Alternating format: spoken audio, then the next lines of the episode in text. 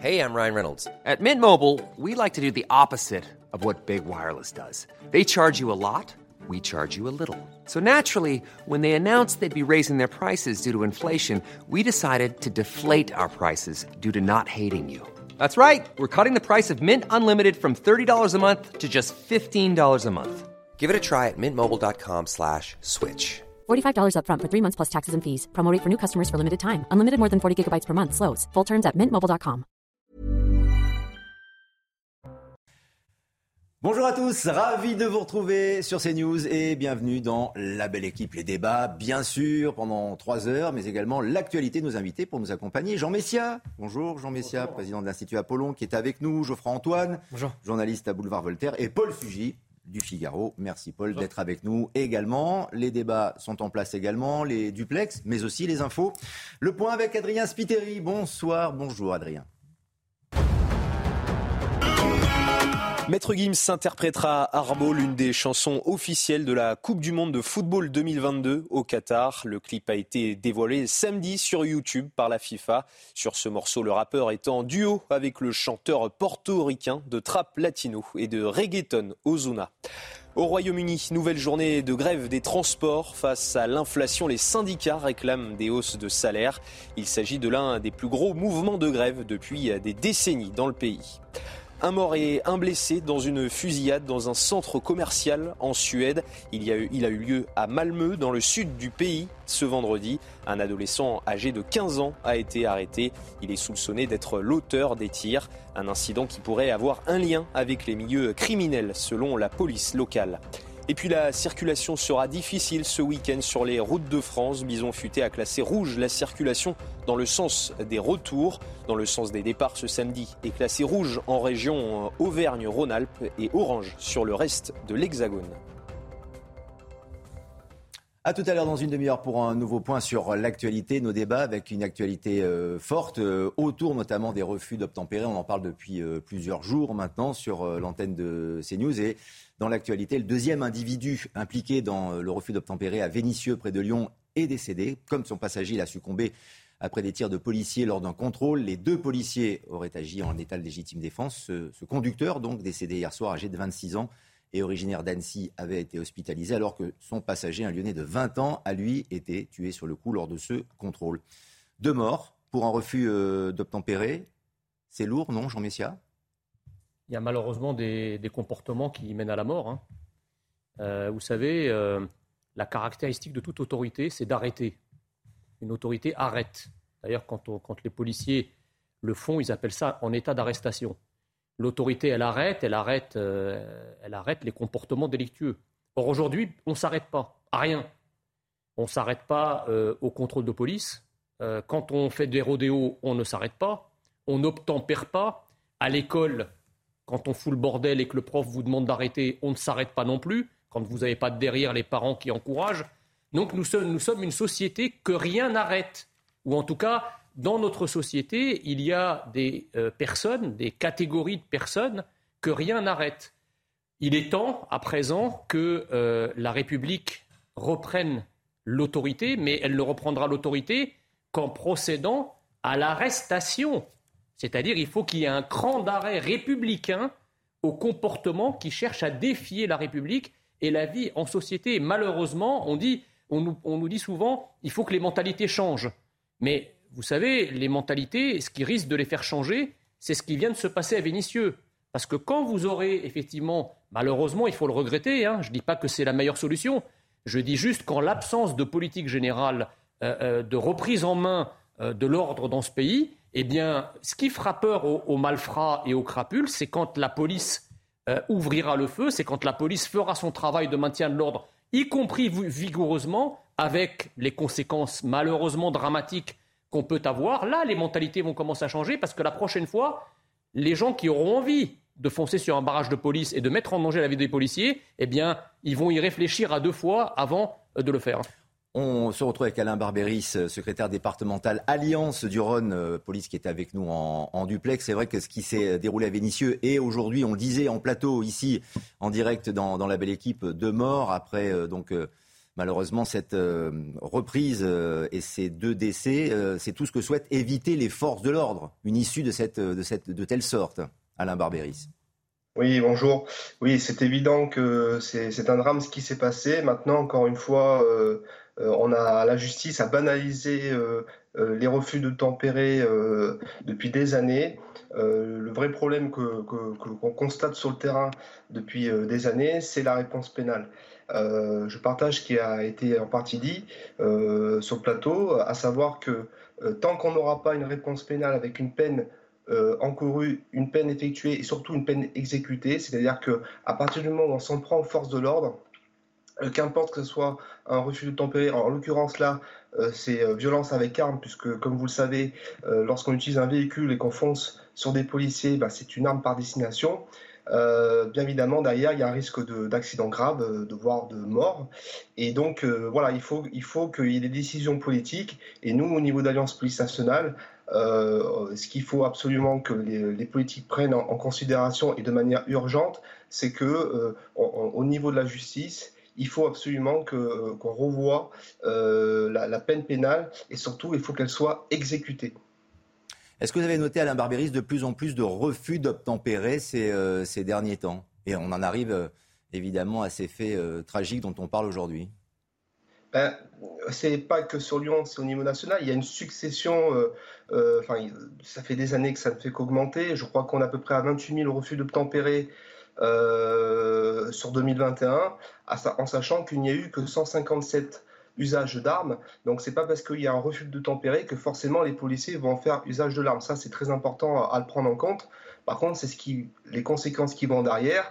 Il y a des, délinquants de la route, des criminels de la route qui n'hésitent pas euh, non seulement à refuser le contrôle, d'où le refus de tempérer, mais ensuite essayer dans la fuite de percuter volontairement, délibérément les forces de l'ordre. Et, c'est là que c'est déjà d'une, c'est inadmissible, c'est intolérable.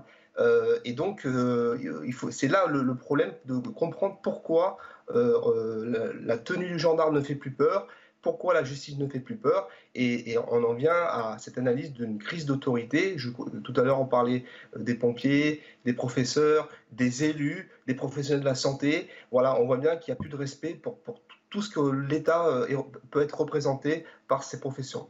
Pourquoi la justice ne fait plus peur, Paul Sugy euh, là, en l'occurrence, c'est pas seulement la justice, hein, c'est euh, la possibilité même, effectivement, de, porter atteinte à la vie du policier qui ne semble plus représenter le moindre euh, souci dans la tête de cette personne, ce conducteur qui a mis volontairement en danger la vie du policier, voire même, l'enquête le dira peut-être, a essayé même de le tuer. C'est-à-dire, c'est pas simplement prendre le risque, mais c'est véritablement essayer d'en découdre. c'est l'importance d'ailleurs journalistiquement de peut-être ici éviter l'expression refus d'obtempérer, parce que d'après les informations et les sources qui nous parviennent il s'agit véritablement ici d'un individu qui a essayé de tuer des policiers en leur fonçant dessus avec un véhicule. C'est pas la même chose malgré tout euh, qu'un chauffard qui s'échappe et euh, le policier qui lui tirerait dessus dans la C'est un contrôle dans un premier temps, deux personnes connues des services de police.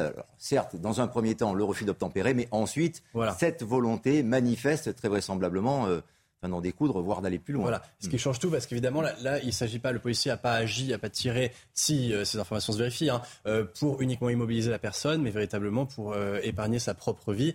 Je crois qu'il est important de préciser qu'à mon avis, les personnes qui rentrent dans les effectifs de police ou de gendarmerie en France sont assez rares à penser qu'ils ont une vocation au martyr. Vous voyez, euh, n'est pas euh, le père Maximilien Kolb qui veut. Et les policiers en France n'ont pas vocation à sacrifier leur propre vie pour sauver celle euh, d'un délinquant ou d'un criminel. Donc cette qualification est importante parce que véritablement on n'est pas sur la même chose. Ça peut être discutable, vous voyez, de dire est-ce que c'est proportionné ou pas de faire usage de l'arme à feu lorsque quelqu'un prend la fuite? Là, c'est vraiment pas le cas ici.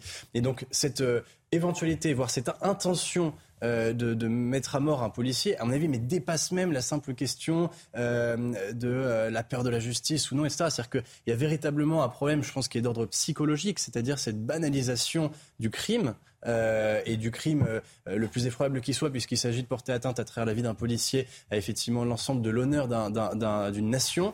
Euh, et ça, ça, ne laisse pas d'interroger. Je pense que la question est évidemment pénale, évidemment policière, et tous ces sujets-là ont déjà été très abondamment commentés. Mais je pense que plus, que ça, elle est civilisationnelle. C'est-à-dire, pouvons-nous essayer de comprendre ce qui se joue dans un pays où la vie d'une personne, et a fortiori la vie d'une personne qui incarne l'État, ne semble plus avoir aucune valeur? On parlera de l'état de légitime défense dans, quelques instants. On écoutera d'ailleurs euh, l'avocat de l'un des, policiers qui, est intervenu et celui qui, de celui qui a tiré, bien sûr. Mais j'aimerais qu'on s'attarde un tout petit peu, Geoffroy-Antoine, sur l'état d'esprit, la mentalité de ces individus qui n'hésitent pas maintenant donc à braver la police et qui n'hésitent pas à utiliser la, violence contre les, les forces de l'ordre. on a le sentiment qu'il y a eu une évolution dans le mauvais sens. C'est aussi la conséquence d'une justice qui n'a montré depuis 20 ans que la force de son laxisme sur l'individu quand même qui a percuté euh, le gendarme, on sait qu'il est, c'est un multirécidiviste qui a été condamné à plusieurs reprises pour des peines qui sont quand même graves puisqu'on parle de vol à, à main armée, pardon. Donc en fait, ça montre qu'aujourd'hui, ces gens-là n'ont pas peur de la justice, ils ne craignent pas les peines et les conséquences de leurs actes. Donc forcément, quand on a la justice qui ne suit pas, évidemment qu'on n'a pas peur de la police, d'autant plus qu'on pourra l'aborder par la suite. Mais je pense qu'aussi ces gens-là n'ont plus peur de la police parce qu'ils savent que le policier français ne fait pas facilement usage de son arme à feu, comme c'est le cas aux États-Unis ou par exemple au Royaume-Uni aussi. On le dit très peu, mais les policiers anglais font beaucoup plus usage de, leurs armes que les policiers français. Et pourquoi ça? C'est parce que le policier aujourd'hui, le policier français, quand il sort son arme et qu'il en fait usage, tout de suite, il est mis en examen, il peut être rapidement mis à pied. Il y a toute une procédure qui s'applique, une procédure qui est lourde, ne serait-ce que sur le plan psychologique. Donc peut-être qu'on abordera le sujet ensuite, mais ça nous permet, cette affaire permet de nous mettre sur la table la question de la présomption de légitime défense. Juste un mot, c'est intéressant ce que vous dites sur la police euh, britannique, euh, s'il en est, qui utilise plus souvent que la police française, euh, donc selon vos chiffres, l'usage de, son arme. De la force de manière générale. De la, force, mais est-ce que les résultats sont, sont meilleurs? Bah, ça, j'ai pas les chiffres des résultats de la, taux de criminalité. On peut voir d'ailleurs les chiffres en France hein, après les refus d'obtempérer et l'usage de l'arme de la part des, euh, de la part des, policiers. Voilà, avec une, avec une évolution. En 2017, 202 tirs contre des véhicules en, mouvement. En 2021, 157. Je ferai. Alors, il ne s'agit pas simplement des tirs contre des véhicules. Moi, je parle de manière générale. Vous savez, il y a d'autres formes d'agression contre les forces de l'ordre qu'un véhicule qui, qui, percute frontalement des policiers. Mais ce qui est évident, c'est que lorsqu'on est un voyou et qu'on se dit je vais porter atteinte à la vie d'un policier français ou d'un quelconque policier. Si derrière on se dit, sauf que moi aussi ma vie pourrait s'éteindre justement parce que le policier va dégainer son arme et va faire feu, je pense qu'on se pose plusieurs questions. Mais il y a ça, il y a aussi le fait que si la justice faisait correctement son travail, ces voyous se diraient non seulement je vais porter atteinte à l'intégrité physique de ce policier, mais si je me fais choper derrière, eh ben, je vais faire une peine de 10 ans d'emprisonnement sans possibilité de remise de peine, sans possibilité d'aménagement. Donc en fait, cette défiance vis à -vis de l'autorité de l'État, c'est parce qu'on ne craint pas l'État et on ne craint pas la police. Je cède la parole à Jean Messia dans un instant. Juste, Alain Berbéry, c'est ce que le profil de, de ces personnes, de ces individus a changé ces derniers temps? Est-ce qu'il y a eu une évolution euh, un peu sociétale? C'est ce dont on est en train de parler, sur des, gens qui sont quand même euh, déterminés, connus des services de police, déjà condamnés euh, en effet. Ou est-ce que finalement ce sont des personnes que vous avez pu déjà croiser par le passé Ce type de profil?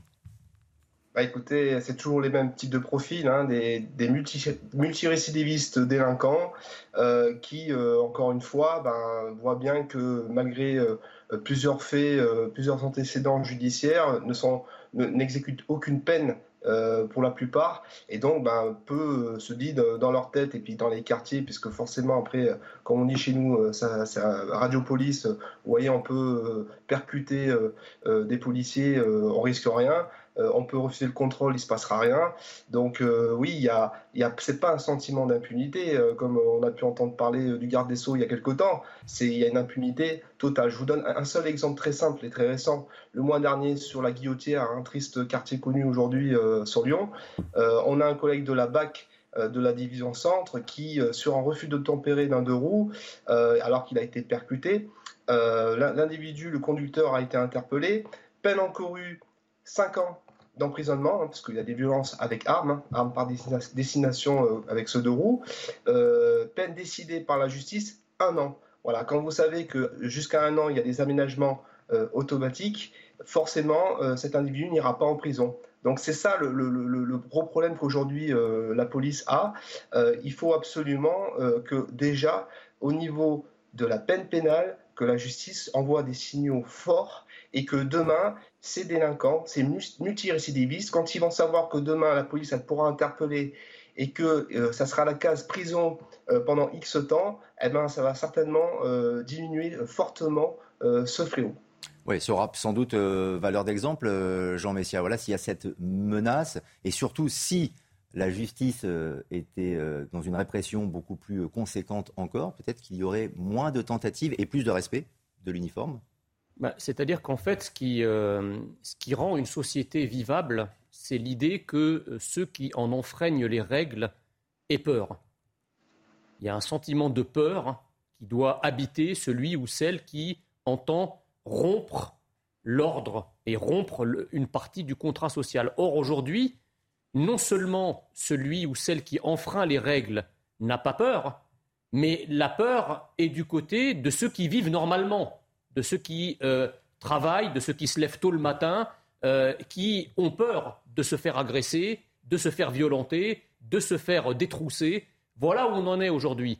Tout ça parce que nous avons effectivement euh, eu des élites politiques et des élites de gouvernement qui sont pourries par l'idéologie de mai 68. Ça, c'est une chose. La deuxième chose, c'est que ces malfrats, ces, crapules n'ont plus peur de rien. Ils n'ont plus peur de la police, ils n'ont plus peur du tribunal et du juge, et ils n'ont pas non plus peur de la prison. C'est-à-dire dans la chaîne de la peur qui doit être celle euh, euh, à laquelle doit être soumis celui qui enfreint la règle sociale ou la règle de société, il n'y a aucune peur à aucun niveau. Je regardais une vidéo qui circule actuellement sur les réseaux, sociaux euh, d'un karting et d'un ballon prisonnier organisé à la prison de Fresnes on est chez les dingues. Imaginez ce que doivent penser les gens qui ont été victimes de ces gens qui font du, à, qui, par nos impôts, nous, payons des séances de karting et des séances de ballon prisonnier. Imaginez ce que vous pouvez ressentir, ce que peuvent ressentir euh, euh, les, victimes de ces bourreaux qui voient s'amuser comme ça en prison. Donc en fait, nous sommes dans un, dans un pays dont le système, finalement, épargne assez largement euh, eh bien, tous ceux qui entendent en casser les structures. Et ça, ça sape le fondement de l'autorité. Et dernière chose, euh, je sais que hum, par rapport au refus d'obtempérer, la gauche et surtout l'extrême gauche cherchent en permanence à nous matagraboliser le cerveau en nous faisant comprendre que la, police tire sur un refus d'obtempérer. C'est pas vrai. Euh, la police ne tire, pas sur un refus d'obtempérer. La police tire à partir du moment où le refus d'obtempérer se transforme en tentative de meurtre. Légitime défense. C'est pas pareil. Hmm. C'est pas du tout pareil. Alors, tous ceux qui s'indignent en disant la police tue, euh, et tous ceux qui, euh, il y a quelque temps encore, affirmaient que la République c'était eux, la République, elle est incarnée par ces policiers qui, qui essayent de maintenir l'ordre envers et contre tout, et qui ne se sont pas engagés dans la police pour aller vérifier euh, si les, magasins qui ont la climatisation ont leurs portes ouvertes ou fermées. Ceux qui se sont engagés dans la police, ils se sont engagés pour poursuivre les malfrats, pour arrêter ceux qui volent, pour arrêter ceux qui tuent, pour arrêter ceux qui agressent. Si on les empêche de faire leur cœur de métier et qu'on les réduit à contrôler les masques, euh, le port des masques au moment de la crise sanitaire ou euh, les moteurs qui tournent en pleine canicule, excusez-moi, euh, on comprend que les policiers veulent plus faire leur boulot. Quoi. Paul Sugy. Oui, non, je, rebondis ce que ce que me dit Jean Messia avec raison m'inspire une réflexion qui revient sur l'expression qu'avait utilisée à l'époque un des candidats de la gauche aux élections présidentielles, euh, qui euh, disait donc effectivement que la police tue. Avançait un chiffre en plus complètement délirant qui ne correspondait pas à la réalité du nombre de personnes, non pas tuées par la police, mais décédées au cours d'une intervention de police, parce que la dénomination exacte, c'est cela. Il y a beaucoup de personnes qui se tuent elles-mêmes, par exemple, en voulant échapper à la police, et qui sont comptabilisées dans les statistiques que la police nationale rend maintenant chaque année des personnes décédées au cours d'une intervention de la police. Euh, et, donc je m'étais plongé un petit peu dans ces statistiques qui sont passionnantes parce qu'elles sont de plus en plus détaillées. D'ailleurs, c'est une volonté de transparence de la part de l'administration. Et on voit bien donc euh, le détail qui est donné. Alors il y a les personnes qui sont effectivement tuées directement par l'intervention de la police avec une arme. Et donc là, à ce moment-là, il y a une volonté de l'agent effectivement de mettre la personne hors d'état de nuire. Mais la plupart du temps, ce sont des personnes qui se tuent elles-mêmes. Mm. Et il faut bien aussi comprendre qu'à l'intérieur de ces statistiques, qui finalement ramènent le nombre de personnes décédées en cours d'intervention de la police à une quinzaine par an à peu près en moyenne, euh, on a été obligé de compter euh, des individus comme euh, vous voyez, les terroristes du Bataclan ou les terroristes qui, en règle générale, ont avant cela commis des massacres euh, incroyable. Donc vous voyez bien que euh, ce débat-là, ce faux débat euh, qu'on a sur est-ce que la police tue ou non, est-ce qu'elle a le droit de tuer ou non, est-ce que finalement ça nous renverrait, si on l'avait sérieusement, à dire des absurdités, c'est-à-dire est-ce que la police au fond doit laisser les frères Kouachi dans la nature?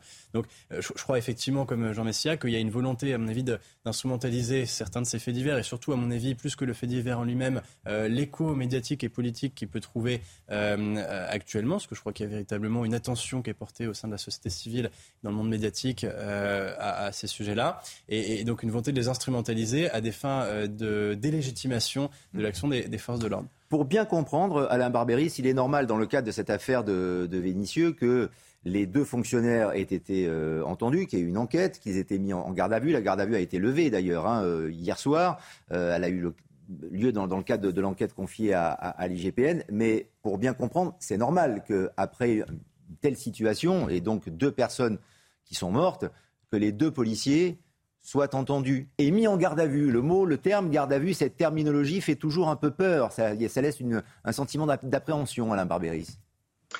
Oui, c'est la procédure classique euh, et de manière très transparente.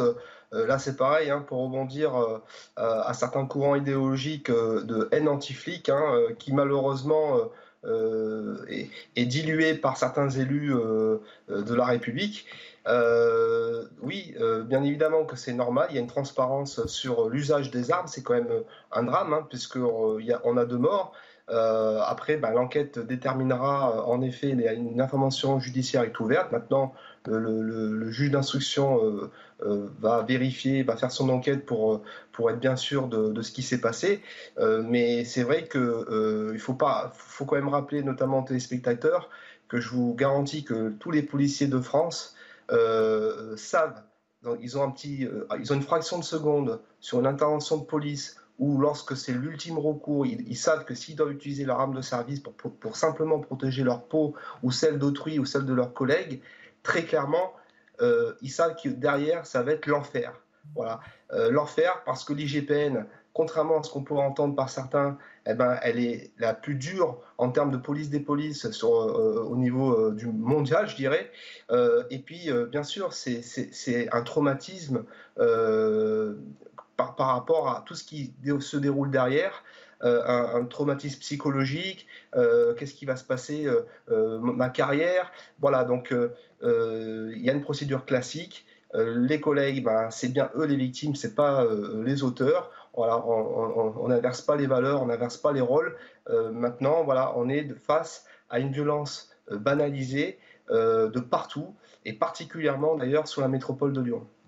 Alors, c'est vrai que l'un des avocats des, policiers qui, ont tiré, on l'écoutera dans, quelques instants d'ailleurs, a précisé que le policier est dans un état de choc, euh, après avoir euh, évidemment euh, abattu l'un de ses fauteurs, de troupes. Un complément, Paul Sugy. Oui, non, juste parce que je voulais vous donner et donner à ceux qui nous écoutent quelques éléments, si vous voulez, d'appréciation qui sont finalement le fruit de quelques réflexes journalistiques que l'on peut avoir en entendant les informations partielles et encore non complètement confirmées qui nous viennent sur, suite à ce fait divers. D'abord, la première chose, c'est qu'il n'y a pas un policier qui a fait usage de son arme, il y en a deux.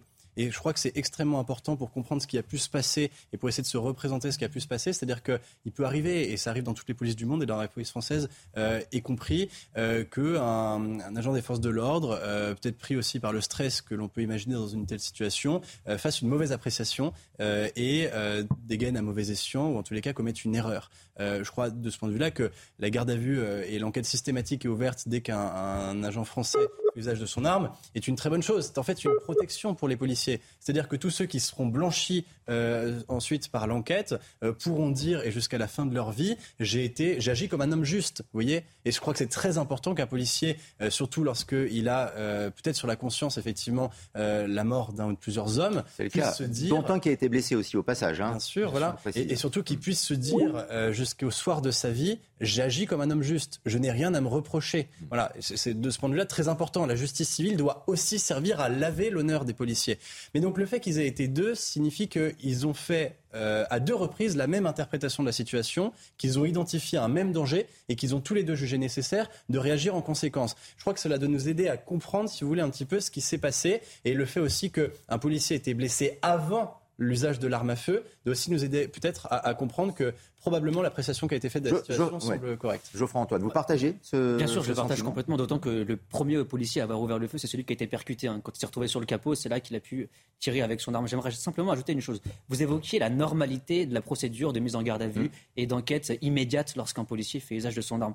Il faut savoir que toutes les forces de l'ordre en France ne subissent pas cette procédure. Les gendarmes qu'on voit en illustration derrière nous, par exemple, de par leur statut de militaire, ne subissent pas ce type de procédure quand ils font usage de leurs armes. C'est à un juge de déterminer si par la suite il y a vraiment eu une atteinte disproportionnée. Est-ce qu'il n'y a pas une histoire de sommation d'ailleurs entre les gendarmes et les, bah, policiers avant de faire usage de Le gendarme doit dire halte gendarmerie et effectivement si là on ne respecte pas le halte gendarmerie, il a le droit de tirer mais sans avoir à craindre une enquête immédiate.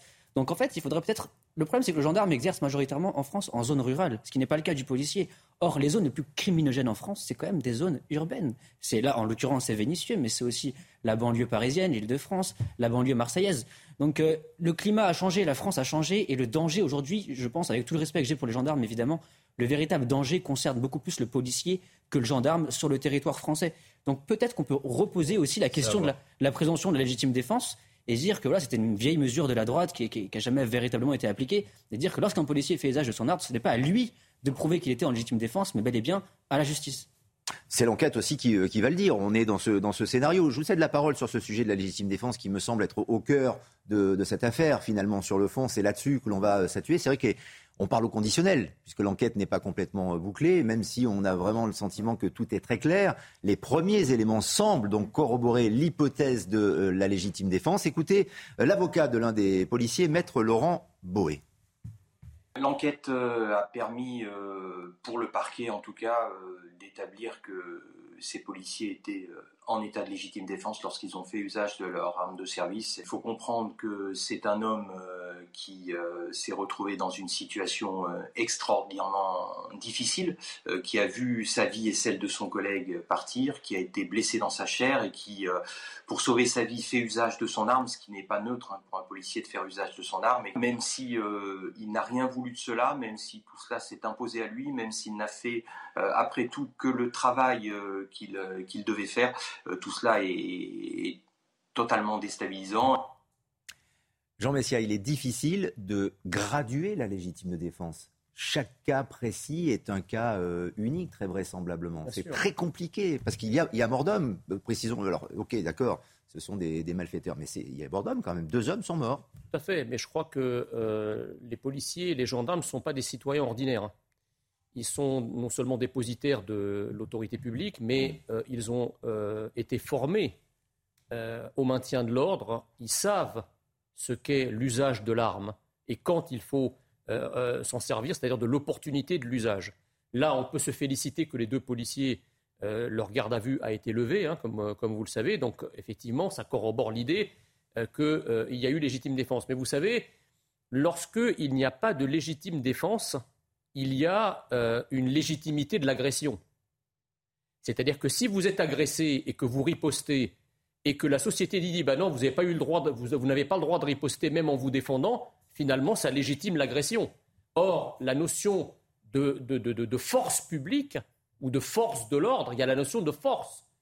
Que fait notre société et les relais d'opinion et certains médias, etc., sinon depuis des années tenter d'émasculer la force publique pour laisser la société pieds et poings liés euh, euh, à la merci euh, des malfrats et à la merci de tous les comportements délictuels et criminels.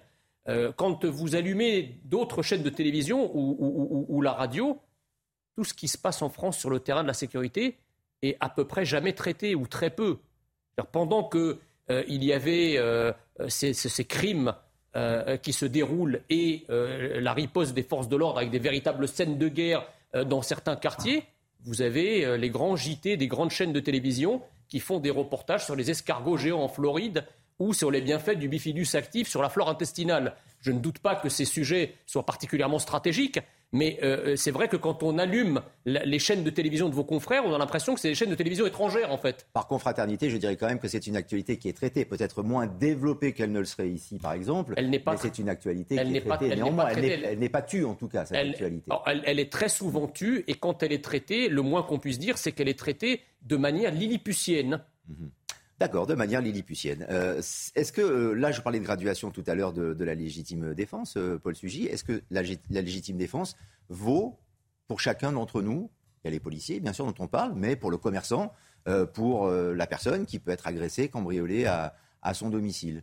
Si vous passez cette confession, j'aurais tout de même été curieux d'entendre Jean Messier nous faire un exposé sur les escargots géants de Floride. Mais enfin, peut-être que. À partir de 14h30. Ah c'est sérieux, hein Restez avec, nous, les escargots géants avec Jean Messia, c'est sur CNews dans un instant. Lorsqu'en France tout ira bien, peut-être que nous y aurons droit. Non, alors la, question de la légitime défense pour les citoyens est effectivement euh, régulièrement sujette à, à, controverse, surtout lorsque euh, d'autres faits divers malheureux nous font apprendre que euh, certains braves hommes ont dû faire à un moment usage d'une arme qu'ils avaient d'ailleurs plus ou moins légalement ou non chez eux, et pour cela, pour sauver leur bien ou leur vie. je crois surtout que la meilleure façon d'éviter ce débat qui peut parfois être terrible, parce que je crois que personne d'entre nous n'a envie, si vous voulez, de vivre dans une société où chacun dispose du droit de se faire justice soi-même. On voit bien certains de nos voisins occidentaux confrontés à ce que cela peut représenter de d'extrêmement de, terrible au quotidien. Voilà. Mais la seule façon d'éviter ce débat pénible euh, est que la sécurité euh, de chacun soit garantie par une force légitime. Euh, et tant que nous continuerons à désarmer moralement ou réellement la police, on peut rappeler aussi les débats qu'on a eus sur le, euh, l'opportunité ou non d'armer des agents de la police municipale, par exemple à Paris. Euh, et bientôt que nous contribuerons donc à désarmer la police, alors effectivement nous armerons la société civile et nous risquons tôt ou tard de se retrouver euh, dans un pays où chacun considérera que c'est à lui-même de défendre sa propre vie et celle de ses proches. On marque une pause sur CNews. La belle équipe revient dans quelques instants. D'autres débats et l'actualité, bien sûr. À tout de suite.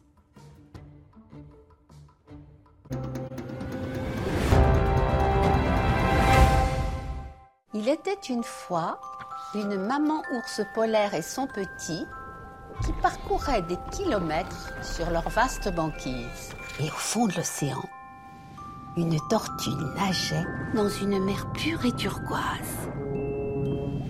Pour que cette histoire n'existe pas que dans les livres, faites un leg au WWF et donnez une chance aux générations futures de grandir sur une planète vivante. Demandez votre brochure leg sur transmettre.wwf.fr. Et toujours en direct dans la belle équipe sur CNews, bien sûr, les débats qui se prolongent avec nos invités. Mais d'abord, un point sur l'actualité avec vous, Adrien Spiteri.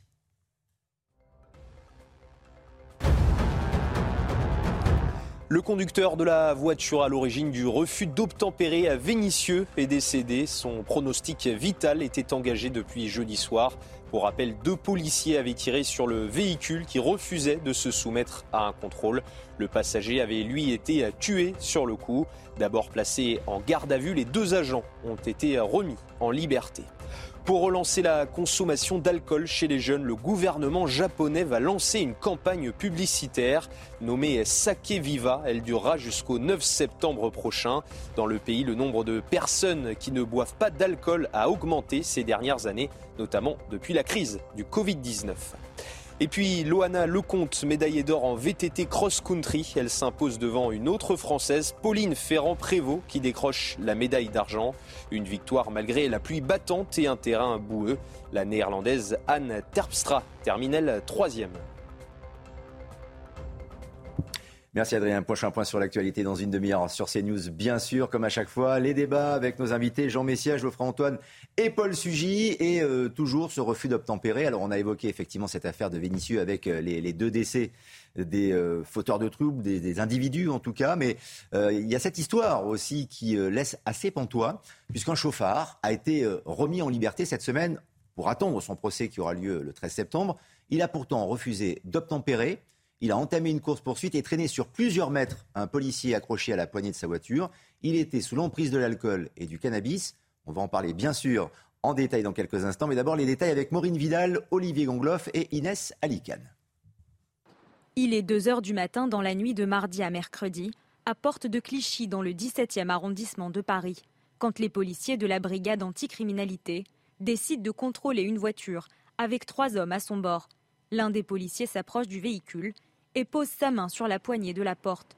Le conducteur démarre et traîne le gardien de la paix sur plusieurs mètres. On a un criminel de la route, un véritable danger public ambulant, qui a fait un refus d'obtempérer sur des policiers de la BAC à Paris, qui a traîné un policier sur plusieurs mètres et qui a en fait pris tous les risques pour échapper aux policiers, euh, les feux rouges, la vitesse excessive.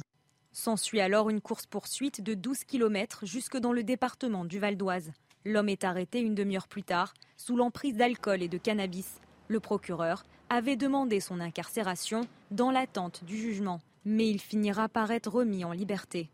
Non mais on ne comprend pas cette décision de justice. Enfin, il y a certains juges qui n'ont toujours pas compris que quand on a un voyou multirécidiviste qui traîne un policier, qui est sous alcool, qui est sous stupéfiant, qui a un véritable danger ambulant, dont la récidive, c'est-à-dire le risque qu'il recommence les, faits, est assez important puisqu'il l'a déjà démontré par son comportement et ses antécédents, en fait, eh ben, est remis en liberté en attente de son procès. L'individu a déjà été condamné à 22 reprises pour infractions liées aux stupéfiants, conduite sans permis et violence. 22 condamnations, ça commence à être un CV euh, intéressant, assez dense euh, en tout cas. Alors, je pose la question, euh, Geoffroy Antoine, en termes de, justice. Cet homme est relâché en attendant son procès, donc en attendant d'être jugé. Mais est-ce que c'est la lourdeur euh, de, la justice, euh, une forme de laxisme ou euh, de surréalisme ah, Difficile de le dire, mais en tout cas, ce qui est assez marrant, c'est de voir cette espèce de deux poids, deux mesures. Il y a quelques jours, on a vu que les attaquants du commissariat de Vitry ont été condamnés à de la prison ferme immédiatement, en comparution immédiate. Et là, on a cette, cette libération. Oui, je pense, je pense qu'il y a une certaine forme de laxisme, parce que vous savez, les magistrats, il y a quand même, au sein de l'école de magistrature en France, il y a quand même cette espèce de d'idéologie de, vous savez, de l'agresseur victime où il faut lui trouver des excuses parce qu'il vient d'un contexte social défavorisé, paupérisé, etc. Euh, moi, j'avais une remarque assez intéressante d'un policier qui m'avait dit un jour, moi j'aimerais bien qu'un jour les magistrats, lors de leur formation, viennent faire un stage avec nous, policiers, qui restent quelques jours sur le terrain et qui voient la réalité de ce qu'on affronte quotidiennement. Peut-être qu'ensuite, ça pourrait changer un petit peu leurs décisions de, les décisions de justice qu'ils prennent euh, dans les tribunaux. En tout cas, là, c'est encore difficile d'émettre un avis. J'espère qu'il sera rattrapé, j'espère qu'il sera euh, jugé et placé en détention. Maintenant, la question, c'est sur ce laps de temps, va-t-il se recomporter comme il s'est comporté? Il a quand même été condamné à 22 reprises. Ça en dit long sur, euh, sur le, la défiance et l'impunité dont cet homme euh, semble jouir vis-à-vis de la justice. et on peut se demander d'ailleurs s'il vient au procès mi-septembre, Jean Messia. Dans ben, l'état actuel des choses. Enfin, euh, voilà, si le gars a été déjà condamné 22 fois, euh, il sait qu'il le sera de toute manière. Rendez-vous compte que tout ce que nous sommes en train de, dire à propos et, de la manière dont nous sommes scandalisés, mm. comme beaucoup de Français, la majorité des Français face à ce euh, verdict, vous avez encore des gens en France, à la fois au gouvernement, dans certains médias, etc., pour vous dire que le laxisme, le laxisme judiciaire, c'est un fantasme d'extrême droite. C'est absolument hallucinant. Euh, c'est pas le seul exemple cet exemple est, tellement euh, énorme qu'il en devient presque pédagogique. Mais malheureusement, ce n'est pas le seul. Vous vous rappelez de ce témoignage euh, chez Jean-Marc Morandini euh, de cette femme qui a été agressée sexuellement par un chauffeur de VTC, avec d'autres d'ailleurs. Et ce chauffeur s'était présenté et le tribunal avait considéré que comme il avait une femme et un enfant, eh ben, finalement, il ne devait pas faire de prison. Et des histoires comme ça, on en a à l'appel. Alors effectivement, nous avons un problème avec une certaine justice en France. Pourquoi? D'abord, la justice, elle est censée rendre justice au nom du peuple français. Or, lorsque le peuple français est agressé, par exemple dans cette histoire, je n'ai pas l'impression que le peuple français serait d'accord avec cette décision. Donc déjà, sur plein d'affaires, le peuple français n'a plus voix au chapitre. Euh, la deuxième chose, et je rejoins euh, ce que vous disiez, c'est que aujourd'hui, certains juges estiment qu'ils ne sont plus là pour appliquer la loi, ce qui est leur fonction première, ils sont plus là pour juger un coupable, ils sont là pour juger la société qui a fabriqué ces coupables. Et donc effectivement, en fonction de votre trajectoire sociale, de votre trajectoire, euh, je dirais, euh, euh, de, discrimination ethnique, sociale, financière, au logement, etc., eh bien, on vous trouve une espèce de môle d'excuses qui vont, que l'on va mobiliser pour vous dédouaner en quelque sorte de la gravité de l'acte que vous avez commis. Mais est-ce que c'est du laxisme, ça, Jean Messia, ou est-ce que ce n'était pas tout simplement la limite d'un système, d'un système aussi judiciaire qui est, qui est essoufflé Non, non, non, c'est du laxisme parce que je pense que la justice est partiellement pourrie par des idéologies euh, euh, 68 ardes, décoloniales, wokistes, gauchistes, qui considèrent, par exemple, il y a certains juges qui considèrent que quand vous vous appelez Mamadou ou quand vous vous appelez Mohamed, eh bien, la gravité du crime ou du délit que vous avez commis s'en trouve amoindrie parce que la France, dans cette idéologie-là, étant un pays par essence raciste, xénophobe et haineux, eh bien, euh, euh, on va en quelque sorte, euh, comment dirais-je, payer ou contrebalancer ce qu'on pense être la France par un verdict qui serait plus clément euh, vis-à-vis de ces gens-là. Voilà ce qui se passe dans, les, dans, dans, dans, certains tribunaux et dans la tête de certains magistrats. On ne connaît pas, le prénom et on ne connaît pas l'origine euh, du chauffard dont on est en train de, de parler. Donc on ne peut pas non plus généraliser aussi. Je suis euh, d'accord avec vous, mais croyez-moi que si, si c'était appelé Martin et Charles-Henri, on aurait eu leur nom dans la minute. Donc si vous n'avez pas les noms, c'est qu'il y a de fortes présomptions pour qu'ils ne s'appellent pas comme ça. Bon, ça, ça c'est votre, votre sentiment et votre, et votre position. Il y a une enquête qui est en cours, bien sûr, et on connaîtra peut-être son identité un petit peu plus tard. Paul Sugy, la justice en question, là, euh, pour le coup. Est-ce que cette euh, justice est essoufflée et qu'elle en arrive à un point où elle est obligée de prendre des décisions euh, ubuesques, quoi, surréalistes?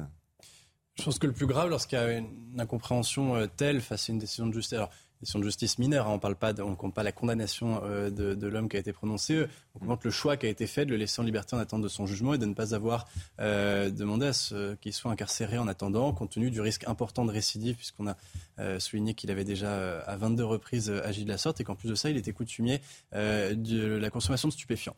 Donc cette décision semble extrêmement incompréhensible. Ça ressemble presque à une mise en danger de la vie d'autrui. C'est-à-dire que le fait de laisser cette personne en attente d'un jugement qui a commis un acte extrêmement grave, euh, qui plus est à la gravité renforcée par le fait qu'il a porté atteinte, encore une fois, à l'honneur d'un État et à son autorité en, s'en prenant à des forces de l'ordre.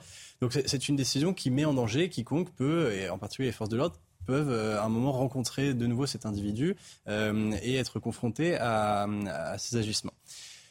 Euh, le fait, si vous voulez, que euh, cette décision semble extrêmement incompréhensible, euh, porte atteinte à quelque chose qui est fondamental, qui est la confiance des Français dans leur justice, bien sûr, mais à travers cela, dans la force de leurs institutions. il est souhaitable de vivre dans un état de droit où même le pire des criminels est protégé par un certain nombre de principes qui font qu'il sera jugé à charge et à décharge, qu'il aura droit à une défense lors de son procès, et que, si vous voulez, on, prendra le juge prendra en compte chacun des éléments qui viennent éclairer l'affaire et ne mettra pas euh, le verdict à délibération de la foule. Euh, tout le monde sait à quoi ressemble, on sait depuis, depuis l'histoire du Christ, à quoi ressemblent les procès euh, faits par les foules. Il est heureux que ce soit des juges et des juges éclairés, des juges qui soient de grands connaisseurs de la loi, de ce qu'elle dit et de ce qu'elle ne dit pas, qui est à conduire ces procès. Mais lorsque ces juges prennent des décisions qui sont aussi incompréhensibles, voire aussi révoltantes, alors à ce moment-là, et idéologique peut-être, peut-être, mais en tous les cas, quelles que soient les raisons, euh, la façon dont ils ont pris cette décision euh, finalement importe peu. C'est son résultat qui compte. Euh, les citoyens français ont, le sentiment que le droit, au fond, est bafoué, que le système de droits et de libertés que nous avons établi et qui doit faire notre fierté se retourne contre nous et en fin de compte, plutôt que nous protéger, nous met en danger. Et ça, c'est extrêmement grave. On constate à longueur de temps une forme d'inculture civique, c'est-à-dire que les personnes qui vivent euh, dans, la même époque que nous, semblent ne plus avoir autant de considération qu'avant pour nos institutions, euh, pour ce qui fait au fond le fondement de, la vie civique, de la vie en société. Euh, peut-être que cela aussi trouve sa source dans le peu de confiance que nous éprouvons à, présent à l'égard de ces mêmes institutions qui parfois peuvent effectivement sembler se retourner contre nous. D'accord, mais Geoffroy Antoine, ça pose question quand même, parce que cet homme a été condamné 22 fois. Il le sera sans doute, je pense, j'espère en tout cas, une 23e fois. Qu'est-ce que ça va changer Mais vous savez, ce n'est pas, pas le seul. Le taux, on sait qu'en France, les taux de récidive sont énormes, énormes. Et même des gens qui font des peines de prison. Non, mais pour le coup, là, franchement, la justice doit s'emparer de, ce, de ce dossier, puisqu'il est médiatisé. Mais elle est 22 condamnations. Elle s'en est emparée. On va passer à 23. Après, la, vraie question qui se pose, c'est est-ce qu'on peut exercer un contrôle sur la justice? Est-ce qu'on peut exercer un contrôle sur les magistratures sans atteindre au pouvoir judiciaire? Et ça, c'est une vraie question. Vous savez, euh, il n'y a pas si longtemps que ça, Gérald Darmanin a placé une ex-magistrate à la tête de l'inspection générale de la police nationale. Moi, j'ai eu quelques réactions assez drôles de policiers qui me disaient, mais plaçons un commissaire de ah police ou un ex-commissaire de police à la tête de l'inspection de la justice. C'est pas drôle, vous savez, ça c'est la pratique administrative. Hein. C'est-à-dire qu'à partir du moment où vous avez deux administrations qui font euh, plus ou moins sont complémentaires ou qui font la même chose dans des, dans des champs différents, c'est pas du tout euh, extraordinaire que justement pour favoriser l'interministérialité et puis le, fait que les gens travaillent ensemble plutôt qu'il y ait des guerres d'administration ou des guerres de police ou je sais pas quoi, eh bien c'est d'intervertir en quelque sorte, de réserver des postes dans une administration à l'administration d'en face et, vice-versa. Mais attention aux critiques, ensuite on va dire oui mais regardez, l'État veut contrôler la justice, la police veut contrôler la justice, et il y a une espèce de confusion des pouvoirs. C'est là qu'est le danger. Oui, mais enfin, soit vous le faites, soit vous le faites de, de, manière bilatérale, soit vous le faites pas, parce que s'il s'agit de le faire de manière unilatérale, vous comprenez Exactement. que les peuvent gueuler. Et ils ont raison de gueuler. Antoine, pour, pour, conclure, à moins que vous, vous ayez Non, mais c'est une forme de sur, sur ce point. J'ai pas la solution miracle pour dire comment on va faire pour dire aux juges, bah, jugez bien. Déjà parce que j'ai pas un cursus de droit, mais effectivement, mieux contrôler la justice, exercer une certaine pression et rappeler aux juges qu'ils doivent rendre compte au peuple, au peuple français, parce que c'est le peuple français qui subit les décisions euh, lorsque des, décisions de justice sont comme ça, sont aussi infondées. Les... Non, mais c'est vrai. Enfin, le, Aujourd'hui, si vous voulez, euh, les juges bénéficient d'une sorte d'immunité euh, et surtout d'une immunité médiatique. Dans tous les domaines en France, lorsque vous commettez une faute lourde, lorsque quelqu'un, un fonctionnaire ou un salarié commet une faute lourde, il est immédiatement convoqué, son nom très souvent arrive sur la place publique, il est médiatisé et effectivement il est sanctionné lorsque son acte a eu une conséquence grave sur la société. Bizarrement, les magistrats échappent à cela. C'est-à-dire, il y a un anonymat général. Les juges libèrent parfois des violeurs multirécidivistes. On a eu plein d'affaires euh, sur les, dizaines d'années précédentes où vous aviez des gens qui étaient libérés, qui étaient des criminels endurcis, libérés, qui recommettent des crimes parfois jusqu'à tuer à nouveau. Les, noms des magistrats sont jamais sortis et les magistrats qui ont pris les décisions de les libérer n'ont jamais été sanctionnés. Donc moi, je demande à ce que les magistrats, comme d'ailleurs tous les corps de métier, que ce soit dans le privé ou dans le public, quand vous êtes un fonctionnaire de l'État et que vous commettez une faute, vous êtes sanctionné. Pourquoi la magistrature échappe à cela? Je, ne le comprends pas. La deuxième chose, c'est que euh, euh, l'autre argument qui est souvent utilisé euh, pour contrebalancer l'argument du laxisme de la justice, c'est de vous expliquer que la justice n'a pas de moyens. Bah oui. Ce qui est vrai. Ce qui est le cas, voilà. Ce qui est vrai, mais le problème, c'est que vous savez, la question des moyens est une question relative. Ce n'est pas une question absolue des moyens par rapport à quelle masse. Parce que vous ne pouvez pas d'un côté, si vous voulez, c'est l'image du barrage, vous ne pouvez pas d'un côté ouvrir grandes les vannes d'un barrage et venir en aval vous étonner que la flotte déborde partout et que vous n'avez pas les moyens de la, de, la, traiter parce que vous n'avez pas les écluses, etc. Donc la, justice n'est pas une priorité. Donc le problème, c'est que nous que vous êtes en train de dire, Jean Messial, la, justice n'est pas une priorité. Je suis en train de dire ce que nous savons parfaitement l'origine de l'ensauvagement de la société. Il provient aujourd'hui majoritairement de certaines immigrations que le, système qui nous gouverne refuse euh, euh, d'arrêter. Et donc, tant que vous allez avoir un flux continuel de ces immigrations, on voit la, question des mineurs étrangers isolés, le ministre de l'Intérieur lui-même, qui il y a encore quelques mois euh, tensait des, supporters britanniques fantômes pour les événements du Stade de France, reconnaît aujourd'hui qu'une grande majorité des crimes et des délits, notamment dans les grandes villes comme à Lyon ou à Paris, sont, commis, sont commis par... il faut lutter contre l'immigration pour faire des économies et, pour, ne pas subventionner la justice. Déjà, la, première, la première chose, c'est d'arrêter d'alimenter l'ensauvagement, parce que, si vous voulez, tant que vous avez la, la, cause de l'ensauvagement qui n'est pas arrêtée, vous pourrez mettre tous les moyens du monde, ça reviendra à pisser massivement dans un violon. Il faut arrêter certaines immigrations. Ensuite, évidemment, les moyens que vous donnez seront beaucoup plus efficaces parce que là, la, cause est colmatée. Donc vous pouvez traiter l'existant. Et effectivement, après, il y a une question de moyens, il y a une question aussi d'idéologie et de politique pénale et carcérale, avec la construction de prisons, etc. Mais le problème des moyens ne, ne suffira pas tant que la cause principale qui alimente euh, euh, euh, l'engorgement de la justice, l'engorgement des prisons ne sera pas colmaté. Pour rester sur votre métaphore, de l'autre côté du barrage, on peut aussi donner plus de moyens. C'est une question d'équilibre, sans pour autant focaliser sur l'immigration, comme vous le précisiez. Mais en tout cas, c'est votre, votre position. On va continuer à feuilleter l'actualité ensemble et continuer à débattre avec toujours dans le cadre des opérations de police, d'ailleurs à la demande de Gérald Darmanin, le ministre de l'Intérieur. les opérations de contrôle des auteurs de rodéo urbains se sont densifiées dans toute la France.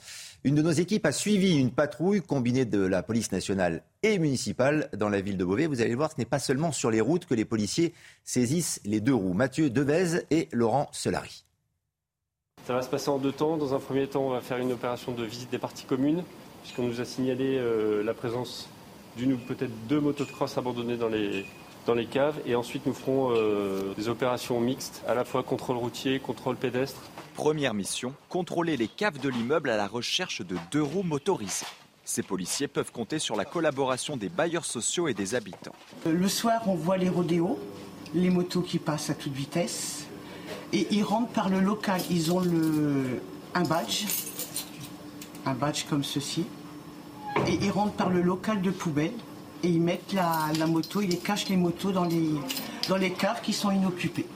Pas de véhicules trouvés cette fois-ci, les deux polices, municipales et nationales, multiplient ensuite les contrôles dans deux quartiers de la ville. Après quelques minutes, une patrouille va croiser un homme placé en garde à vue la veille après un rodéo urbain. Il a depuis été relâché. Ah bah tiens, sorti de garde à vue. sorti de garde à vue. Ce jour-là, une personne est interpellée pour détention de stupéfiants, mais aucune interpellation après un rodéo urbain. Selon la police, les adeptes de la pratique sont de plus en plus prudents. Les plaques d'immatriculation sont dissimulées, voire inexistantes sur les véhicules. Euh, et parfois et souvent, d'ailleurs, ce sont des véhicules qui ne sont pas homologués pour la route.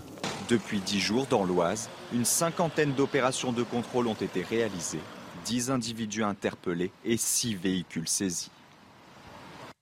Reportage donc exemple avec euh, notre équipe, application des euh, demandes de ce qu'a requéri, le, ministre de, l'Intérieur, euh, Gérald Darmanin, par rapport à, tout cela et par rapport à ces, ces rodéos. Geoffroy Antoine, est-ce que c'est la bonne application de, ce qu'a demandé le, ministre, selon vous, ce que l'on a vu à Beauvais? Bah, écoutez, moi je ne vais pas cracher dans la soupe. Évidemment qu'il faut saluer et encourager toute forme d'action contre, les rodéos urbains, les rodéos sauvages. Maintenant, vous savez, c'est comme pour les agressions au couteau. C'est pas en réquisitionnant des couteaux qu'on va réduire les qu'on va réduire les agressions au couteau. Donc il faut aller, il faut donner des moyens à la police. Moi, je trouve que dans cette forme de communication de Gérald Darmanin, il y a aussi une forme de mépris pour les forces de l'ordre on voudrait en fait les considérer comme des petits pions sur un échiquier et on les envoie là. Et quand les médias en parlent trop, on les envoie là et on leur dit allez augmenter les contrôles, augmenter la pression, sans leur donner véritablement les moyens. Il ne faut pas les déplacer, il faut les renforcer, les forces de l'ordre. Et pour ça, en fait, Gérald Darmanin était assez muet, par exemple, sur la technique du tamponnage. Il n'a pas voulu en parler, il n'a pas voulu aborder frontalement le sujet. Monsieur Dupont-Moretti a aussi été tout à fait muet sur la question d'augmentation des, peines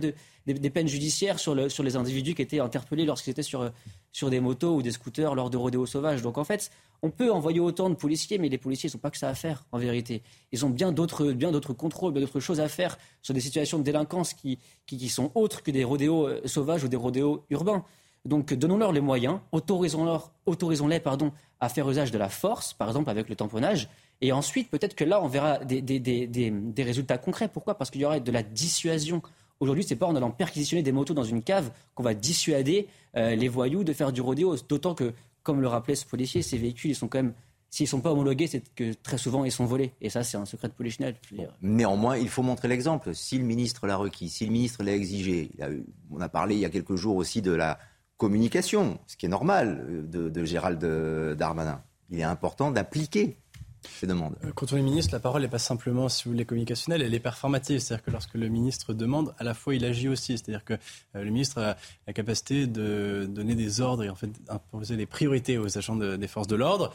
Euh, on le sait déborder évidemment, mais le fait d'insister sur l'importance de sanctionner et pour cela d'appréhender et de mettre hors d'état de nuire les individus qui se livrent à ces rodéos urbains, eh bien, signifie que les forces de l'ordre doivent prendre à bras le corps le problème et que par conséquent dirais, tout l'écho médiatique et euh, euh, l'écho qui a été trouvé dans l'opinion, si vous voulez, sur euh, la récurrence, le caractère extrêmement pénible euh, de ces agissements, leur dangerosité, eh bien, trouve ici, si vous voulez, un premier accomplissement, une première victoire. C'est-à-dire qu'effectivement, si vous voulez, c'est ce qu'on appelle le processus de construction d'un problème public. Nous avons effectivement, peut-être même grâce à ces discussions que nous avons fréquemment eues ici, eh bien, permis de renverser un petit peu l'échelle des priorités et donc de permettre une action renforcée des forces de l'ordre. Il faut maintenant souhaiter que celle-ci soit pérenne, qu'il ne s'agisse pas euh, simplement que d'un coup d'éclat qui soit fait lorsque les projecteurs médiatiques sont branchés euh, uniquement sur le ministre de l'Intérieur, qui est d'ailleurs le seul ministre du gouvernement dont on entend parler ces jours-ci.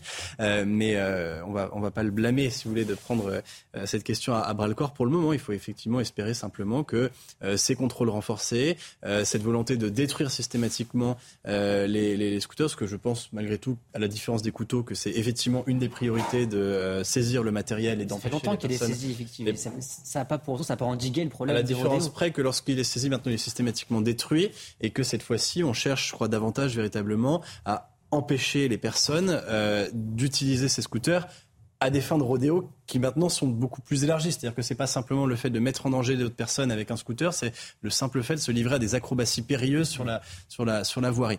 Donc voilà, il faut souhaiter maintenant que cela se pérennise et qu'effectivement les résultats portent leurs fruits. On se retrouve dans quelques instants sur euh, CNews, la, la belle équipe. Euh, à tout de suite, d'autres débats, bien évidemment, euh, à venir. À tout de suite.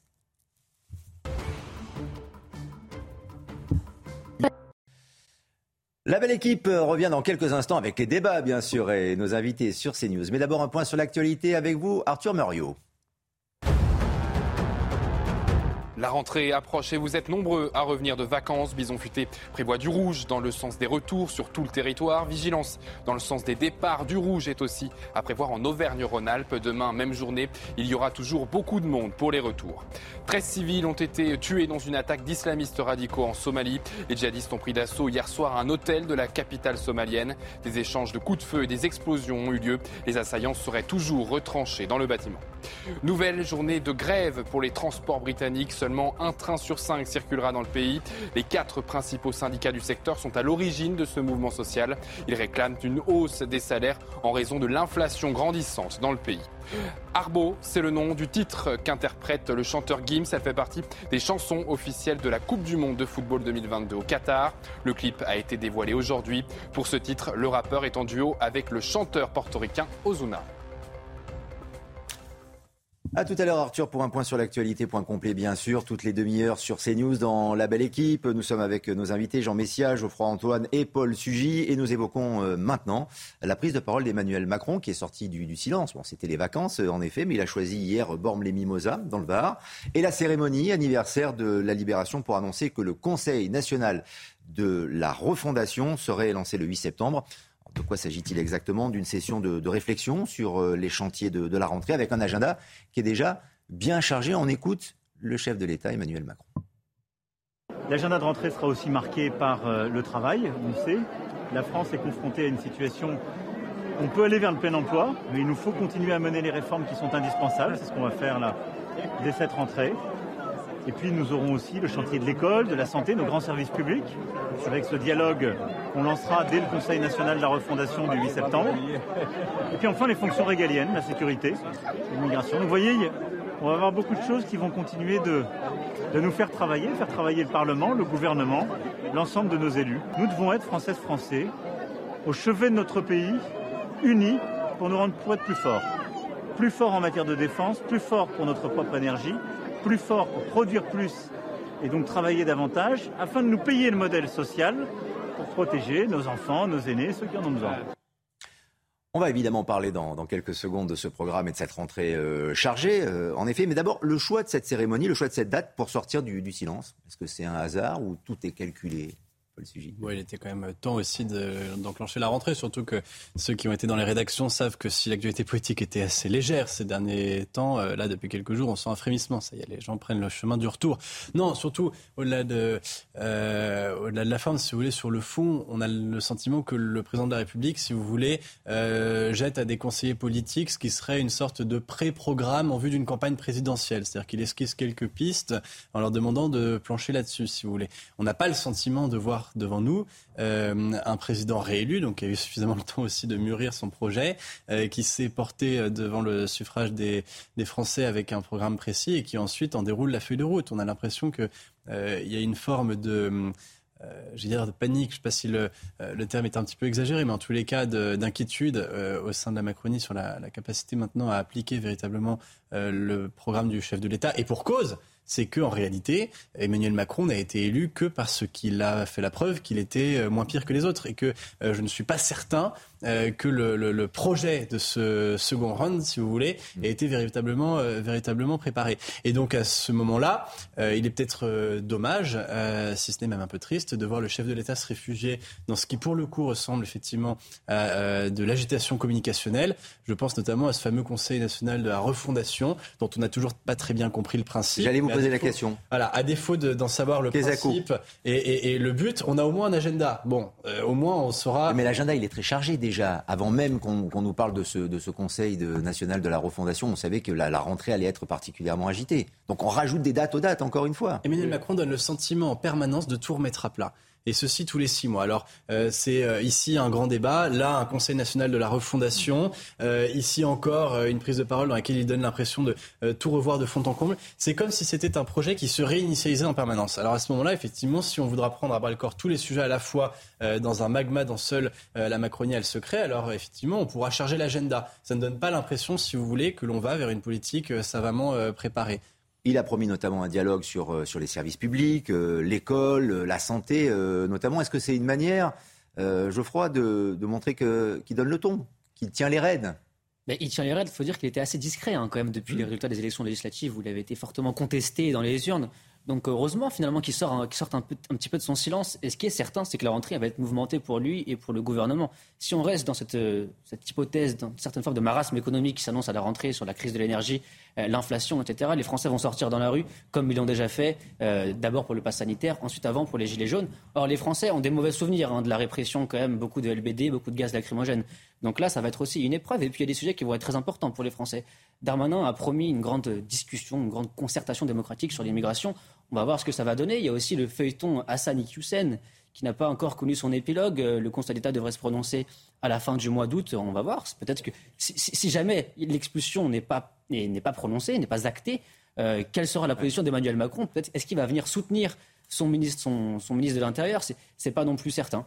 Donc euh, voilà. Et puis il y a aussi un, un gros projet de loi dont on a pas beaucoup entendu parler, c'est le projet de loi sur les éoliennes, sur le renouvelable. Le gouvernement, en catimini, a passé un projet de loi qui voudrait faciliter l'accélération du renouvelable en France c'est quelque chose qui va être fortement contesté par les anti-éoliennes, donc ça va être, ça va être très mouvementé. Avec des sommes particulièrement euh, importantes sur, sur ce projet, et ce sera intéressant de donner euh, finalement un, parallèle ou un effet miroir au sujet dont on parlera dans quelques minutes sur les subventions qui sont accordées aux chasseurs, qui sont des, des, subventions lié, tout à fait considérables. Enfin, pour l'éolienne, on est quand même dans des dimensions, on parle de milliards d'euros. Hein, on, parle de, légaliser des atteintes très graves portées à la biodiversité. Hein. Ça, c'est clair. on aura l'occasion d'en parler. On va, on va en dire deux mots dans, dans un instant. Mais Jean Messia, moi, j'aimerais vous entendre quand même sur cette communication, cette première prise de parole de l'été post-vacances, post-législative d'Emmanuel Macron, qui finalement nous dit euh, on va avoir une rentrée euh, chargée, euh, on va travailler, on va reconstruire bah, Tout d'abord, pour euh, répondre sur, euh, sur, votre première question, à savoir la question de forme, d'opportunité de la prise de mmh. parole, vous avez, vous, avez, posé la question de savoir mmh. est-ce que euh, c'était le bon moment?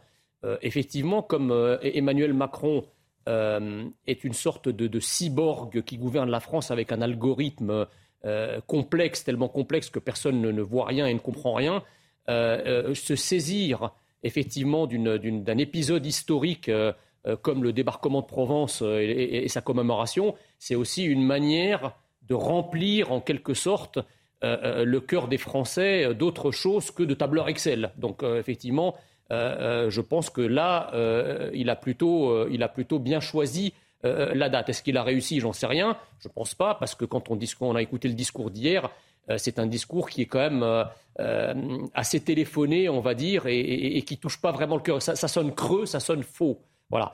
Euh, après, sur les dossiers, sur le fond, sur les dossiers de la rentrée, et notamment le fameux Conseil euh, national de la refondation, euh, il y a une constante chez Emmanuel Macron qui est celle du, dépassement permanent des institutions. Puisqu'en fait, nous avons quand même en France des institutions qui s'appellent le Parlement, par exemple, les deux chambres du Parlement. on a créé après il a créé après les, les, Gilets jaunes le fameux grand débat national. Qu'est-ce qu'il en est sorti? Rien. la Convention citoyenne sur le climat, qu'est-ce qu'il en est sorti? Rien ou pas grand-chose. Euh, je crois que Emmanuel Macron nous avait conseillé euh, il y a quelque temps d'assumer notre part d'africanité. Euh, bah, c'est exactement peut-être ce qu'il est en train de faire avec tout ce blabla. Alors il faudra lui répondre comme la chanteuse princesse Erika des années 80 qui disait trop de blabla nous avons déjà donné. Vous nous l'avez mis dans la tête maintenant. Vous savez, cette chanson, elle va revenir, on va la garder jusqu'à jusqu'à ce soir. Merci euh, Jean Messia pour cette référence musicale tout à fait, euh, tout à fait choisie. Euh, pour devenir un tout petit peu sérieux, Paul Sugis, c'est vrai que ce, Conseil national de, la refondation, on se demande véritablement en quoi il va être efficace. Pour rester pragmatique, ça, sert à quoi? Ce sont des, des, entités qui vont discuter, qui vont parler, mais les actes le constat, si vous voulez, que fait Emmanuel Macron en créant ce Conseil national de refondation me semble extrêmement juste. C'est-à-dire qu'il y a la prise de conscience, euh, peut-être un peu tard, mais enfin mieux vaut tard que jamais, que le pays est à un moment de doute, euh, peut-être historique dans son histoire, euh, et, que, euh, et que ce doute profond remet en cause l'attachement, si vous voulez, des Français à l'ensemble des institutions auxquelles ils se soumettent, à l'ensemble du projet commun qu'ils essayent encore bon an, mal an de partager. Et, et je crois qu'Emmanuel Macron a compris, si vous voulez, cette incertitude fondamentale, ce doute existentiel qui parcourt notre pays. Euh, la réponse qu'il trouve est, euh, si vous voulez, à mon avis, euh, une forme de mascarade dans la mesure où, comprenant qu'il y a probablement un déficit de légitimité euh, des institutions politiques qui tiennent, à mon avis, aussi euh, de leur complexité, voire de leur inintelligibilité pour le grand public. C'est-à-dire que nous avons, nous avons de plus en plus de mal à comprendre qui gouverne, qui peut quoi. Et d'ailleurs, en permanence, ceux qui sont censés avoir euh, quelques pouvoirs que ce soit nous expliquent en permanence que ça n'est jamais leur faute et que c'est toujours celle de l'administration d'à côté ou de l'administration d'au-dessus. Eh bien, euh, Emmanuel Macron ne fait que rajouter un échelon, rajouter une comète de plus dans une galaxie tellement sinueuse que l'on peine parfois à s'y retrouver. Euh, nous ne savions déjà pas véritablement qui étaient les citoyens tirés au sort lors de cette fameuse convention citoyenne qu'a évoqué Jean Messia. Nous n'avons pas très bien compris qui, quoi, quand, comment pouvait s'exprimer dans ce grand débat et quand bien même euh, nous aurions pu nous exprimer, cela a été tellement noyé, si vous voulez, dans la masse que nous ne savons pas non plus ce qu'il en est ressorti. Nous ne comprenons pas davantage à quoi va véritablement bien servir ce Conseil national de la refondation qui fait place, vous savez, à tous ces, tous ces conseils à l'intérieur des ministères qui avaient au moins le mérite de nous rappeler la position géographique des ministères dans Paris. Alors il y avait le Beauvau de la sécurité, il y avait le Grenelle de ceci, il y avait le, vous voyez, tous ces tous ces conseils qui, à la fin, effectivement, ne nous donnent pas l'impression que l'on avance. Alors on discute, on discute certes, mais euh, on ne sait pas véritablement quelles ont été les, priorités ou les ambitions dressées par Emmanuel Macron pour ce Conseil national de la Fondation. On a critiqué la forme parce qu'à la, limite le, fond manquait, c'est-à-dire qu'on s'est soucié de savoir si euh, Emmanuel Macron commettait là une geste gaulliste ou si, euh, vous voyez, le digne successeur de je ne sais qui. Bon, mais parce qu'en en fait, en réalité, nous ne savons pas exactement ce en quoi cela consiste et surtout, nous avons bien de la peine à imaginer en quoi cela va permettre de résoudre le problème fondamental qui est celui du déficit de légitimité de nos institutions politiques aujourd'hui. Vous qu'il y a une inspiration gaulliste dans le discours d'Emmanuel Macron à Bormes-les-Mimosas? Euh, on a, non, mais je vous, je vous, fais référence, si vous voulez, au moment où il a annoncé la création de ce Conseil national, qui faisait référence au euh, fameux CNR, si vous voulez, de, mm. guerre et qui, euh, bon, avait à ce moment-là un peu monopolisé le débat, mais parce qu'on n'avait pas grand-chose d'autre à se mettre sous la dent. Mm-hmm. Geoffroy, donc le, le, le fait est, c'est qu'on se réunit à partir du 8 septembre. Mais ils ont fait que ça. Et voilà. ils, font, que se réunir depuis 5 ans. Et ils, se réunissent pour rien faire derrière, en fait. Moi, je pense que derrière ce, cet imbroglio, ce Conseil national de la refondation, il y a surtout le fait de dire on n'a pas de cap. C'est un gouvernement qui n'a pas de cap, qui ne sait pas vers quoi il va. Emmanuel Macron avait dit pour cette élection présidentielle que c'était un référendum pour l'avenir de l'Union européenne.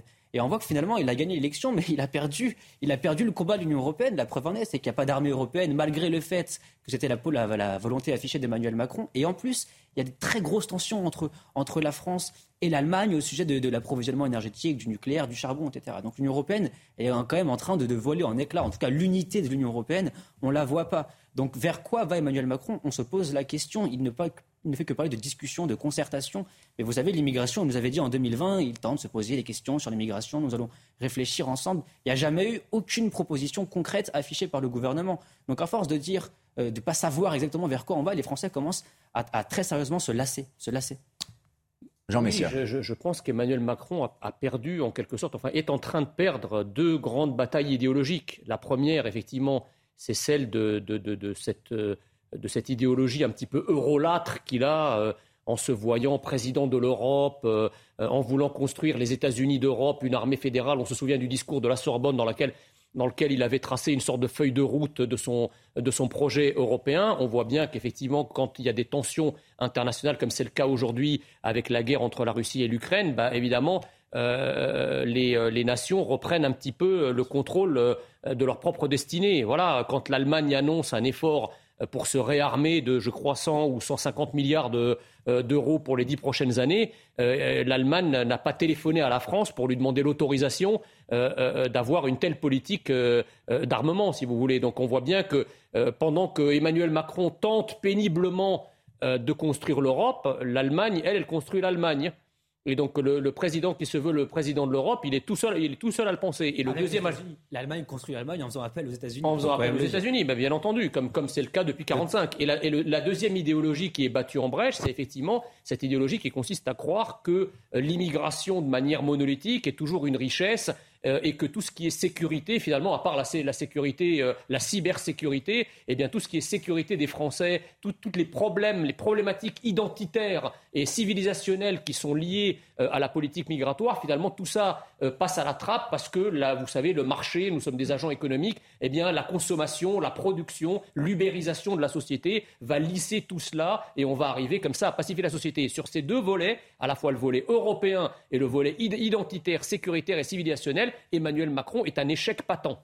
Ce qui est sûr, c'est que la rentrée donc, sera euh, animée, chargée, euh, dense, euh, en effet. Mais une chose est sûre, c'est qu'une partie des chasseurs ne feront pas partie des opposants à Emmanuel Macron au gouvernement. En France, ils sont 4 millions. Les 4 millions n'ont peut-être pas tous voté Macron, mais c'est vrai que les, subventions des chasseurs ont explosé en moins de 5 ans. C'est une promesse d'Emmanuel Macron. Explication de Thibault Marcheteau. La chasse coûte-t-elle trop cher à la France? En cinq ans, les subventions accordées à la Fédération nationale de la chasse ont considérablement augmenté, passant de 27 000 à 6,3 millions d'euros. Avec les subventions, les recettes annuelles ont elles aussi plus que doublé, en passant de 11 à 28 millions d'euros entre 2020 et 2021. Pour les députés écologistes, l'État doit rendre des comptes sur la raison de ces augmentations spectaculaires. Nous allons saisir le gouvernement à la rentrée pour demander plus de transparence sur l'utilisation de l'argent public alloué aux chasseurs. Le président de la Fédération nationale des chasseurs se défend et dénonce une attaque politique. Il n'y a pas un euro d'argent public qui n'a pas été utilisé à bon escient. On nous en veut car j'ai appelé à voter Macron à la présidentielle. Mais si je l'avais fait pour Jadot ou Mélenchon, la musique aurait sûrement été différente. Matignon précise qu'une grande partie de l'argent destiné aux fédérations départementales est désormais reversé à l'antenne nationale.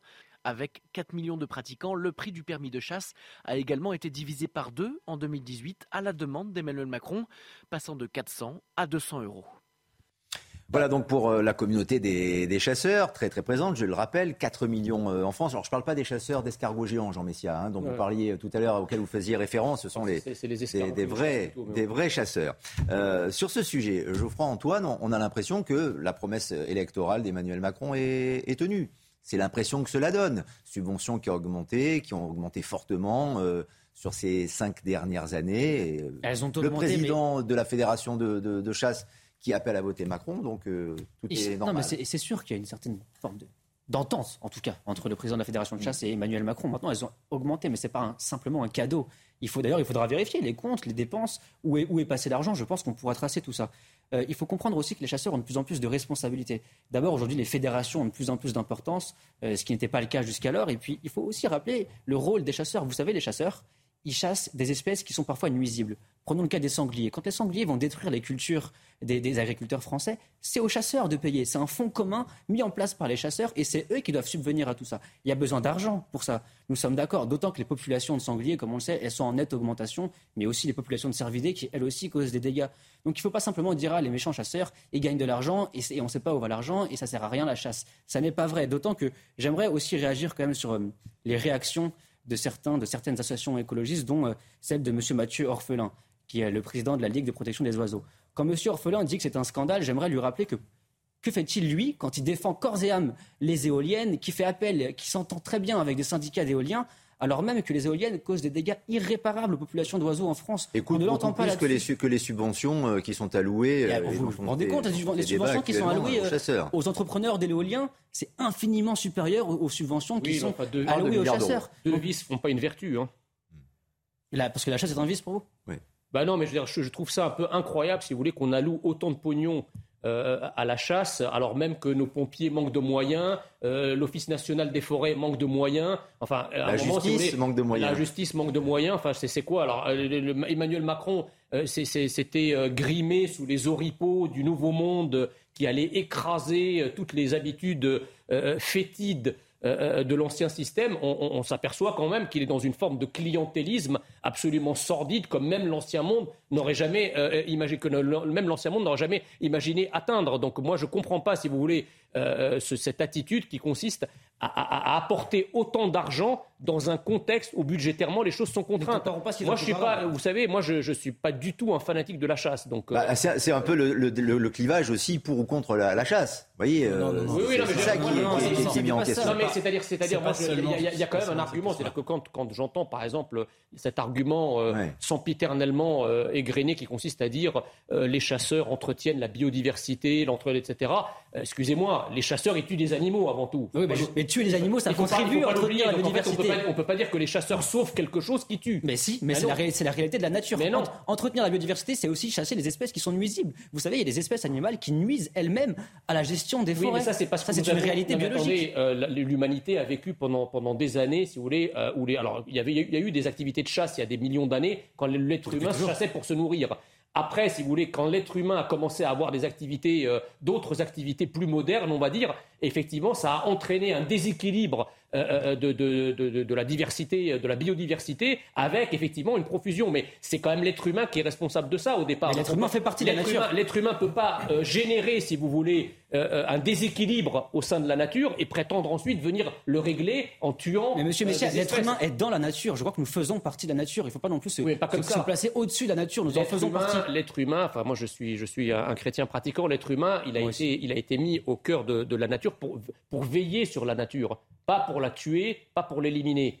C'est le grand débat, c'est ce que je disais, c'est le clivage euh, pour ou contre euh, la chasse. Là, on est surtout en train de parler des subventions qui sont allouées euh, par le gouvernement, par Emmanuel Macron, ses promesses donc électorales. Et je disais 4 millions de chasseurs, Paul Sugy, mais il s'est pas fait que des amis, euh, forcément, le, président de la fédération de, chasse là, qui a... Non, non, mais il faut bien comprendre ce, qui est en train de se passer. Si vous voulez, euh, Monsieur Messia, vous êtes laissé un petit peu prendre au piège de ceux qui ont sorti intentionnellement ce chiffre, qui en fait n'est pas du tout une nouveauté, puisque ça fait depuis deux ans, trois maintenant même, que la loi de 2019 sur la chasse a été votée. C'est simplement l'application de modifications qui ont été faites, si vous voulez, dans la répartition des moyens, des fonctions de chacun dans le monde de la chasse. Alors, le débat pour ou contre la chasse est interminable et on pourra l'avoir si vous voulez en coulisses tout à l'heure. Mais je crois que la véritable question qui est posée ici n'est pas de savoir s'il est légitime ou pas pour l'être humain de tuer des animaux, c'est dans la mesure où. Ah si, ça en fait non, non, non, non, non, non, non. Le débat ici, c'est de savoir qui doit à un moment assumer un certain nombre de fonctions qui sont occupées par les chasseurs. Alors si vous voulez interdire la chasse, vous réglez le problème d'une façon expéditive, mais euh, les moyens dont bénéficie maintenant la Fédération nationale des chasseurs sont beaucoup plus importants qu'auparavant pour deux raisons. La première, c'est parce que l'une compétence qui était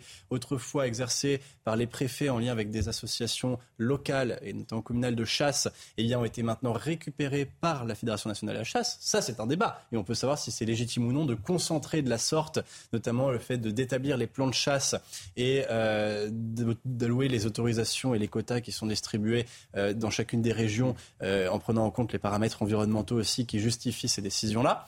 La deuxième chose, c'est que, et c'est aussi un autre phénomène de concentration, la Fédération nationale de la chasse qui se décline en fédération départementale a centralisé, avec un accord qui a été passé avec Emmanuel Macron effectivement et ce qui correspond à l'application de la loi qui a été votée il y a trois ans, a centralisé euh, le contrôle des permis de chasse qui sont un peu plus lucratifs pour la fédération et qui surtout, de toute façon, maintenant vont que dans la caisse de la fédération nationale et plus dans les fédérations départementales. Donc si vous voulez, c'est euh, ces deux équations qui font que, in fine, effectivement, le financement euh, qui atterrit directement dans la poche de la fédération nationale est beaucoup plus important que. Et se justifie alors? Alors est-ce que ça justifie? Là, vous posez une question qui est pour le coup effectivement une question de débat. Mais là, c'est pour expliquer ce qui se passe. Si vous voulez.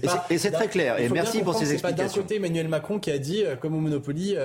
c'est pas un cadeau comme ça. de communauté, hop, vous prenez tout ce qu'il y a au milieu ou vous passez sur parc gratuit. C'est pas ça.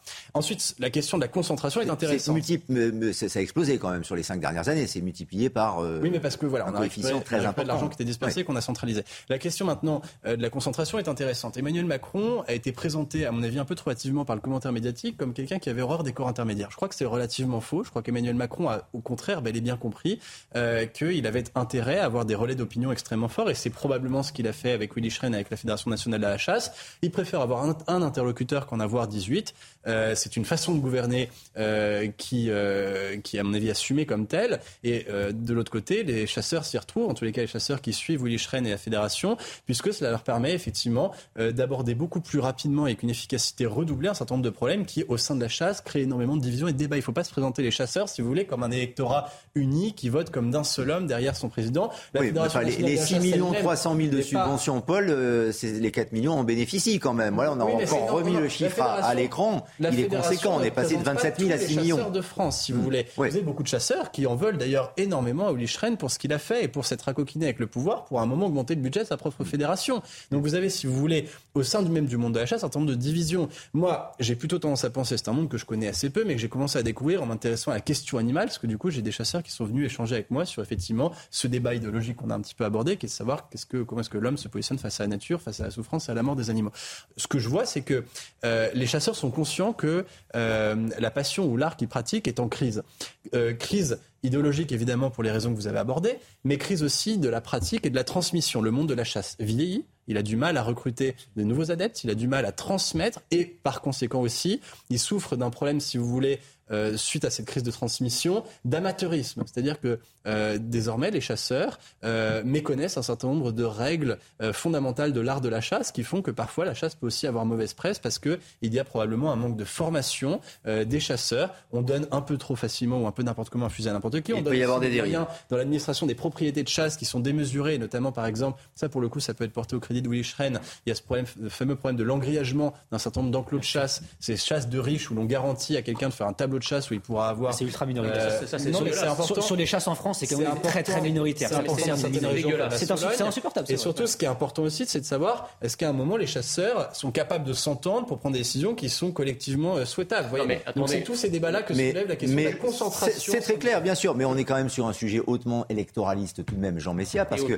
même le président, non, mais le président de la fédération de chasse le, le dit lui-même. Si j'avais appelé à voter euh, Jadot, le résultat n'aurait pas été le même. C'est-à-dire, aurait-il obtenu euh, autant de, de subventions si Yannick Jadot avait été élu et s'il avait appelé Et s'il avait à- à- à voter appelé pour personne, il Jadot. quoi?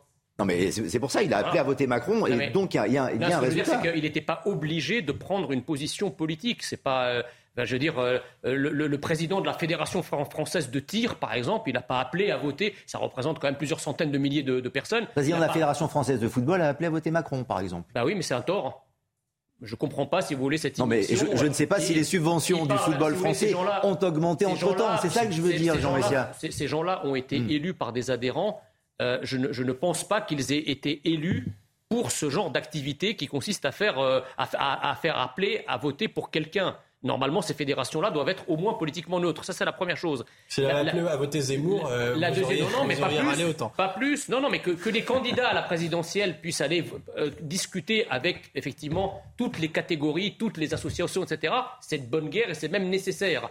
Moi, je me place du point de vue de ces associations.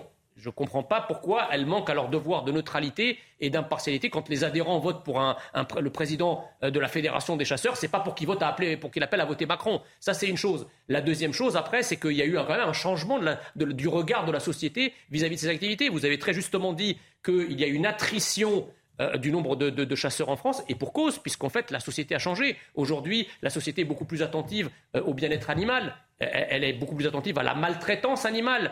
Donc tout ça, si vous voulez, fait, et, à juste titre d'ailleurs, moi je ne comprends pas, par exemple, la chasse à la glu, vous trouvez que c'est une, une- une question de régulation de la nature C'est affreux. La chasse dans les enclos que vous évoquiez il y a un instant, c'est affreux. on sort un peu du- on sort du- on sort du débat néanmoins, Jean, là. Le problème de la chasse à cette chasse-là, il y a- une prise de conscience du bien-être animal en France qui n'existait pas encore il y a quelques dizaines d'années. Et je pense que si le public des chasseurs ne se renouvelle pas, c'est aussi à cause de ce changement profond de la société. Le temps qui nous est imparti s'achève malheureusement parce que si je relance quelqu'un sur le plateau immédiatement, je sais qu'on va déborder donc malheureusement je vais être obligé de clore ce débat qui est passionnant mais on en reparlera sans doute sur l'antenne de CNews et dans nos prochaines émissions parce qu'en effet il y a plusieurs entrées qui sont très intéressantes mais voilà ce que l'on pouvait dire en tout cas sur ces subventions qui ont, augmenté, qui ont explosé en faveur des chasseurs. D'autres invités à suivre dans, quelques instants. Merci à, Paul, merci à, à Geoffroy. Je vais garder Jean Messia encore un petit peu qui va jouer les, les prolongations. On se retrouve dans quelques instants sur le plateau de la belle équipe avec encore les infos bien sûr et d'autres débats. À tout de suite.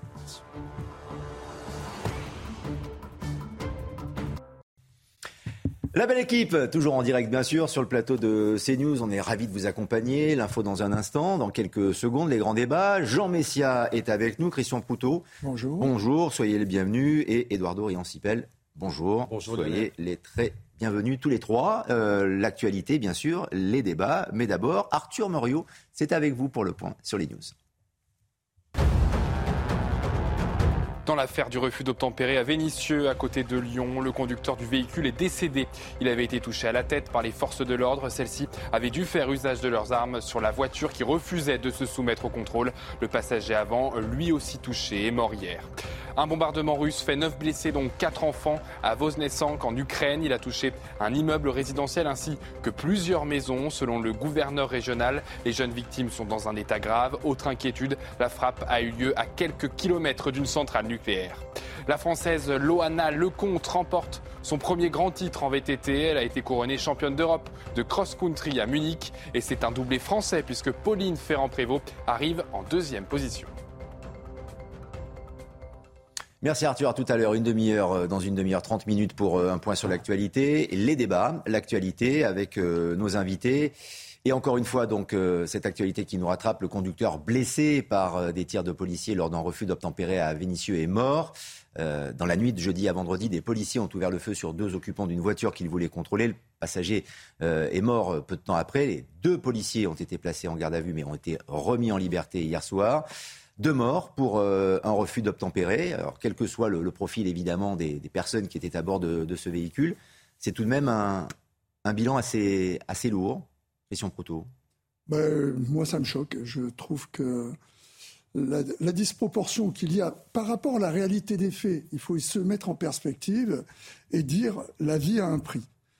Ensuite, se dire que les gens avaient un pédigré, et vous faisiez bien de le rappeler et tout, c'est pas en soi l'explication. L'explication, c'est que le refus d'obtempérer est quelque chose qui, dans la réactivité des, personnels qui euh, se trouvent à ce moment-là, et je choisirais une formule un peu différente, en défense légitime, parce que la légitime défense, c'est du droit, et la défense légitime, c'est ce que l'on se ressent au moment d'une agression. C'est deux choses différentes et je, veux, bien que ça soit mis en, exergue parce que c'est important. Et se dire qu'au bout du compte, pour un truc imbécile, parce qu'on sait très bien que la faute n'est pas en proportion du résultat par rapport aux conséquences de ce refus d'obtempérer, amène à deux morts, doit amener à, réfléchir. Si on ne réfléchit pas là-dessus, ça veut dire que la suppression de la peine de mort, euh, c'était pas utile. Vous voyez ce que. Mais à réfléchir de quelle manière Sur, le sur les moyens techniques, sur les moyens, sur la légitime défense, puisque les, les, non, deux policiers se sont retrouvés en, danger. Non, non. Alors là, si on revient sur le droit, euh, pas du tout. Voilà. Au contraire. Euh, au contraire, c'est-à-dire, je pense qu'il faut protéger les fonctionnaires parce que on oublie une chose, c'est que c'est la double peine pour pour celui qui a tiré. C'est le fait qu'ils doivent s'expliquer, ce qui est le, en soi logique, c'est l'application normal du droit. Oui, qu'il y ait eu une enquête, c'est normal. J'ai fait des opérations. Nous avons, dans ces opérations, amené à, éliminer des gens qui, menaçaient des otages. Il y a eu des enquêtes. Nous avons dû nous expliquer sur les conditions de l'intervention. Et c'est valable pour le raid. Même, même, en garde à vue euh, Parce que c'est une garde à vue hein, dont ont fait l'objet les, les, les, deux policiers en question. Ça a évolué la garde à vue. À l'époque, ça, ça, ça, ne se fait Parce que le terme garde à vue, on, oui, mais parce on a l'impression que ce sont des, des repris de justice aussi. vous voyez ce que je veux dire d'accord avec vous, mais la notion de garde à vue a évolué. Avant, euh, elle n'était pas appliquée comme ça. Donc c'est l'évolution du droit qui consiste à mettre les gens en garde à vue à partir du moment où ils peuvent être mis en cause. Hmm. Euh, on va vous expliquer que c'est pour euh, la, défense de, chaque citoyen, mais c'est une décision de droit, donc je ne vais pas revenir sur, ce, problème. Donc, mettons-nous dans la tête, pour pas que ça choque autant que ça peut choquer, que c'est un, acte de droit. Point. C'est pas euh, un indice de culpabilité ou autre chose. Voilà. Donc, j'en reviens à ce que je voulais dire, c'est que il faut se poser la question, dans ce cas spécifique des refus d'obtempérer, qui, on l'aura noté, est, trop important euh, par rapport à dans notre société et, pas acceptable, si on ne peut pas faire évoluer techniquement les moyens pour amener à arrêter un véhicule euh, avant même qu'il y ait la légitime défense ou la défense légitime. Euh, autrement qu'avec une ouverture du feu, qui forcément, a, a posteriori, deviendra problématique parce qu'il y aura derrière tout ce qu'on a évoqué et toutes les répercussions que l'on va continuer à évoquer. On va continuer notre, notre tour de table. Et Jean-Christophe Couvi euh, nous a rejoint, secrétaire euh, national d'unité euh, SGP. Bonjour, merci d'être avec nous en direct sur, sur CNews.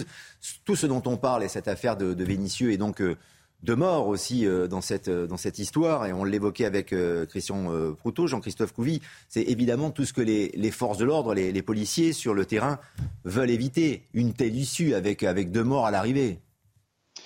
Oui, bonjour. Ben, effectivement, je suis d'accord avec, le préfet Proutot. en fait, le policier, lui, son job, c'est d'arriver, d'interpeller des délinquants le mieux possible. Bien sûr que quand on sort notre arme, c'est vraiment parce qu'on est poussé euh, à se défendre, à défendre notre peau, et c'est l'instinct de survie qui prend le dessus. Là, dans, une action comme ça, où les policiers arrivent, sont identifiés par l'individu, parce que l'individu les a vus, ils sont en uniforme, euh, vous voyez, c'est pas comme ils étaient en civil, etc. Ils sont en uniforme, ils interpellent, ils veulent interpeller le chauffeur et le passager. Donc ils prennent la précaution a priori, je dis bien a priori, j'ai pas accès au dossier, mais d'après ce qu'on entend, de mettre des stop sticks, c'est-à-dire comme des mini herses pour pouvoir effectivement au cas où bloquer la voiture et en fait faire le, ce que fait le policier. Son rôle, c'est d'interpeller. Et là, ça se passe mal, et donc l'individu qui est conscient de tout ça, de cette scène, lui, il prend acte que dans tous les cas, il va écraser un policier, il va lui rouler dessus, il s'en fout de savoir s'il va le tuer ou pas, parce que le policier, il n'est pas arrivé sur le capot par euh, l'esprit, euh, par le Saint-Esprit. Voilà, il ne s'est pas jeté sur le capot. C'est bien l'autre personne, le conducteur, qui l'a fauché. Donc forcément, d'après, bah, comme je vous dis, c'est l'instinct de survie qui prend le dessus. Et vous savez, quand vous êtes dans, une grande période de stress comme ça, bah, c'est plus vous qui, êtes aux manettes. Hein. Le cerveau, il prend, il se met en, dire, en pilote automatique, et c'est vos instincts et votre réflexe qui vous sauvent. Et là, vous avez trois cas. C'est soit effectivement vous prenez la fuite si vous pouvez, euh, le policier était sur le capot, il ne pouvait pas prendre la fuite, soit vous combattez, donc là il sort, le, soit effectivement euh, bah, après vous fuyez, euh, et, ou alors vous êtes résigné. Bon, ben, le policier s'est défendu et son collègue aussi.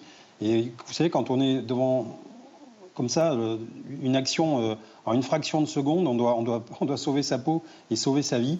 Bah oui, je suis désolé, mais on prend son arme de service et on neutralise la personne. Voilà. Ouais. Eduardo Riancipel, c'est euh, un cas de légitime défense, alors pas banal, bien sûr, loin de là, hein, euh, de mort. Euh, il y a une actualité forte aussi sur les refus d'obtempérer, les contrôles. Mais, mais, tout de même, on est là vraiment dans le cadre stricto sensu de, de la légitime défense pour les policiers. C'est une situation tragique et, et, terrible.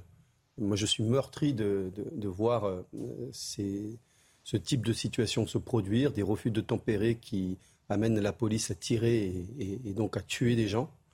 Euh, je ne sais pas si les données de l'enquête actuellement, je, souhaite savoir ce que l'instruction et, l'enquête va, déterminer comme vérité. Euh, j'espère vraiment pour les policiers qu'ils étaient en situation de légitime défense et cette légitime défense doit être encore protégée. Si leur garde s'est arrêté hier soir, c'est qu'on peut je ne sais imaginer euh, aisément que c'était le cas. Sinon, il y aurait eu la suite, une prolongation de la garde à vue. S'ils hmm. sont poursuivis pour quelque chose, s'il y a une enquête. Non, ils ont, été, ils ont, été, ils ont été libérés de leur garde à vue. Euh, je souhaite vraiment que ce soit euh, vraiment la légitime défense. Et même si c'est la légitime défense, je trouve que c'est terrible. et j'ai envie de prendre un peu de recul par rapport à, ma position politique. Je, comme citoyen, vraiment, j'ai du mal à comprendre comment. Euh, des compatriotes ou des citoyens français ou des citoyens tout court dans ce pays, quelle que soit leur situation, se mettent dans une situation justement de refus de tempérer face à des hommes de l'ordre armés. Est-ce que les gens se demandent un petit peu le risque qu'ils peuvent encourir? Qu'est-ce qu'ils avaient dans la voiture? À quoi cherchaient-ils à échapper?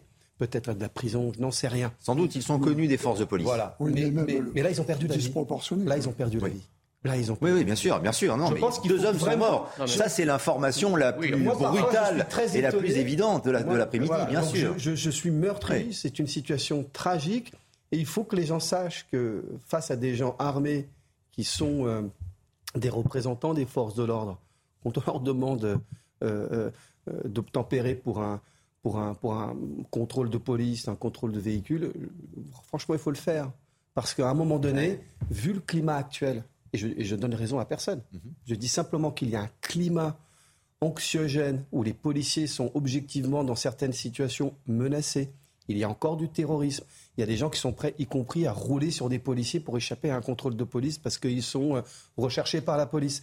Je, je peux comprendre qu'il y ait une angoisse et qu'effectivement l'instinct de survie à un moment donné doublé d'un sentiment de légitime défense, puisse amener un policier à tirer. Et là, on a un drame, parce qu'il y a des personnes qui ont perdu la vie. Je préfère qu'ils soient en prison, et je pense que leur famille aussi préférait qu'ils soient en prison, s'ils avaient vocation à aller en prison, plutôt que de perdre la vie. Je crois vraiment euh, qu'il faut avoir ça en conscience, et peut-être que les gens qui croient qu'ils pourraient échapper à un contrôle de police en jouant les malins, quand ils ont des choses à se reprocher, qui pensent peut-être à garder aussi leur... Même parfois pour des futilités, on ne connaît pas véritablement quels étaient les, arguments de ces deux hommes qui ont perdu la vie, mais, mais, en effet, on se retrouve dans des situations euh, dramatiques. Je vais céder la parole à Jean Messia dans, dans un instant, mais euh, Jean-Christophe Couy, ce que dit euh, Eduardo Riancipel est, est, très intéressant sur la, la, désormais la décision, la mentalité des, des personnes qui sont contrôlées par la police, qui a concrètement, radicalement changé, qui s'est métamorphosé. C'est-à-dire qu'aujourd'hui, on n'a plus peur. Quand je dis on n'a plus peur, c'est euh, ceux qui décident de refuser d'obtempérer n'ont plus peur. Ben oui, euh, la société change. Alors juste, juste une, petite, euh, une petite nuance, effectivement, les, policiers, enfin les forces de l'ordre sont armées, mais ce sont des armes de défense, ce ne sont pas des armes offensives. Et effectivement, nous sommes armés, et quand on dit attention, les policiers sont armés, euh, obéissez, en gros, euh, sinon on pourrait tirer. Non, on ne tire pas parce qu'on fait un refus d'obtempérer. quelle est la différence Pardonnez-moi, pardonnez-moi, quelle est la différence entre arme offensive et arme de défense? C'est une arme. C'est-à-dire, c'est une arme, mais en fait, on s'en sert dans le cadre de la légitime défense. Hmm. Voilà, c'est vraiment, je veux dire, on ne va pas euh, pour interpeller un véhicule, on ne va pas tirer sur le véhicule pour neutraliser la personne ou neutraliser le véhicule, sauf bien sûr si on est en état de légitime défense pour soi ou pour autrui.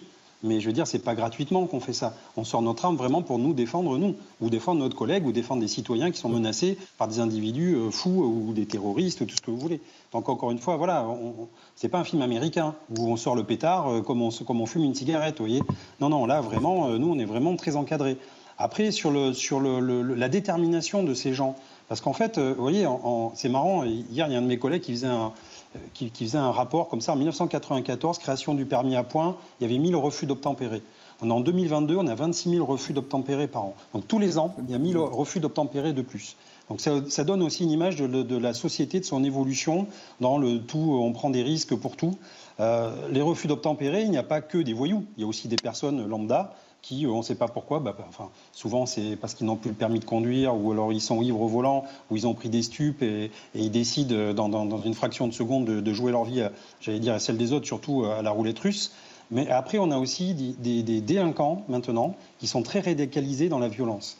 Et quand on le voit dans la société, c'est maintenant pour exister, il faut être violent, il faut être agressif. Regardez TikTok, regardez tous ces réseaux sociaux, il faut se démarquer des autres. Et puis on n'est pas de boy, plus, euh, on, est méchant et plus à la rigueur on a de la considération. Regardez les groupes de rap, hein, les Booba, les Rofles et tout. Bref, je vous en, laisse euh, faire la publicité.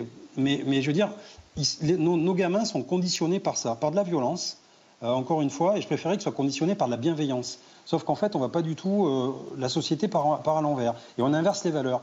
Et là, dans, dans ce cas-là, on va faire un focus sur les policiers qui ont utilisé leur arme de service pour se défendre et on va presque dire, ah, les pauvres victimes, quand même, ils auraient peut-être pas mérité ça. Oui, ils méritaient pas ça.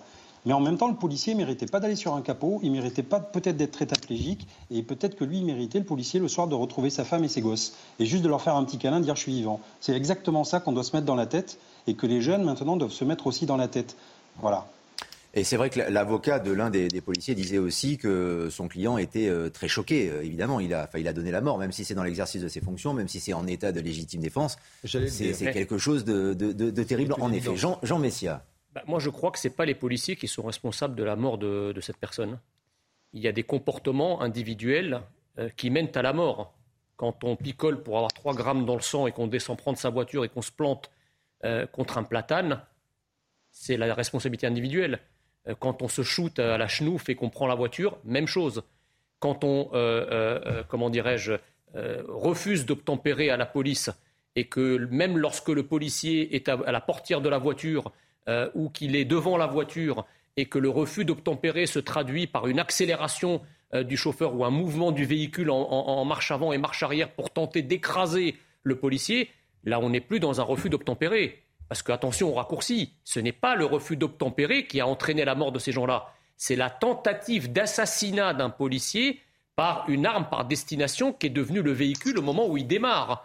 Donc, euh, quand, quand j'entends dire que la réaction du policier a été disproportionnée, non, monsieur. Elle n'a pas été disproportionnée. Dans aucun pays au monde, vous pouvez foncer sur un barrage de flics sans que les flics ouvrent le feu. Excusez-moi. Euh, je veux dire, euh, on, est chez les dingues, là. Euh, aujourd'hui, vous avez prononcé le mot tout à l'heure, je crois. oui, vous avez dit c'est disproportionné. Bien sûr qu'il faut qu'il faut pas. Alors, je peut-être mal compris. J'ai peut-être mal compris votre propos. En tout cas, ce mot. En tout cas, ce mot. C'est la mort qui est disproportionnée. J'ai dit que c'était la mort qui était disproportionnée. Bah, oui, mais le problème, elle est, elle est disproportionnée. Oui et non. C'est-à-dire que effectivement, imaginez. Attendez on ne peut pas se féliciter de la mort de, mais qui a dit ça Non, mais qui a dit ça Vous dites, vous, vous reprochez à Christian Poutou d'avoir dit la mort est disproportionnée. Imaginez, on ne peut pas, à l'inverse, se féliciter de la mort je, de personne. Je rejoins ce que disait le policier. soit. Je, rejoins le, propos du policier qui est en, duplex avec nous. Hmm. Effectivement, euh, quid si le policier avait été euh, grièvement blessé, voire tué? Ça, évidemment, ça, n'aurait pas, ça aurait pas ému l'opinion publique et certainement pas certains médias qui, de toute façon, bien, sûr que voilà. bien sûr que ça aurait ému. Jean Messia, on va pas faire d'information fiction. Attendez, ça c'est la première chose. Et la deuxième chose, imaginez qu'on avait, après Christian, euh, imaginez qu'on n'avait pas arrêté ces crapules et qu'ils avaient continué leur, course folle et qu'ils avaient écrasé un enfant, on serait là en train de faire le procès des flics en disant mais pourquoi ils les ont pas arrêtés? Ils ont des armes, pourquoi ils n'ont pas tiré Christian Proto. Écoutez, c'est assez. Bon, moi, je, connais bien Jean. Enfin, on se connaît pas suffisamment, mais je connais son, souci et que, je défends de, dire que force doit rester à la loi. Mais on est, ça n'empêche pas qu'on puisse analyser une situation tout à fait euh, sereinement en regrettant la mort de deux personnes. Mais je voudrais rebondir sur ce que vous disiez.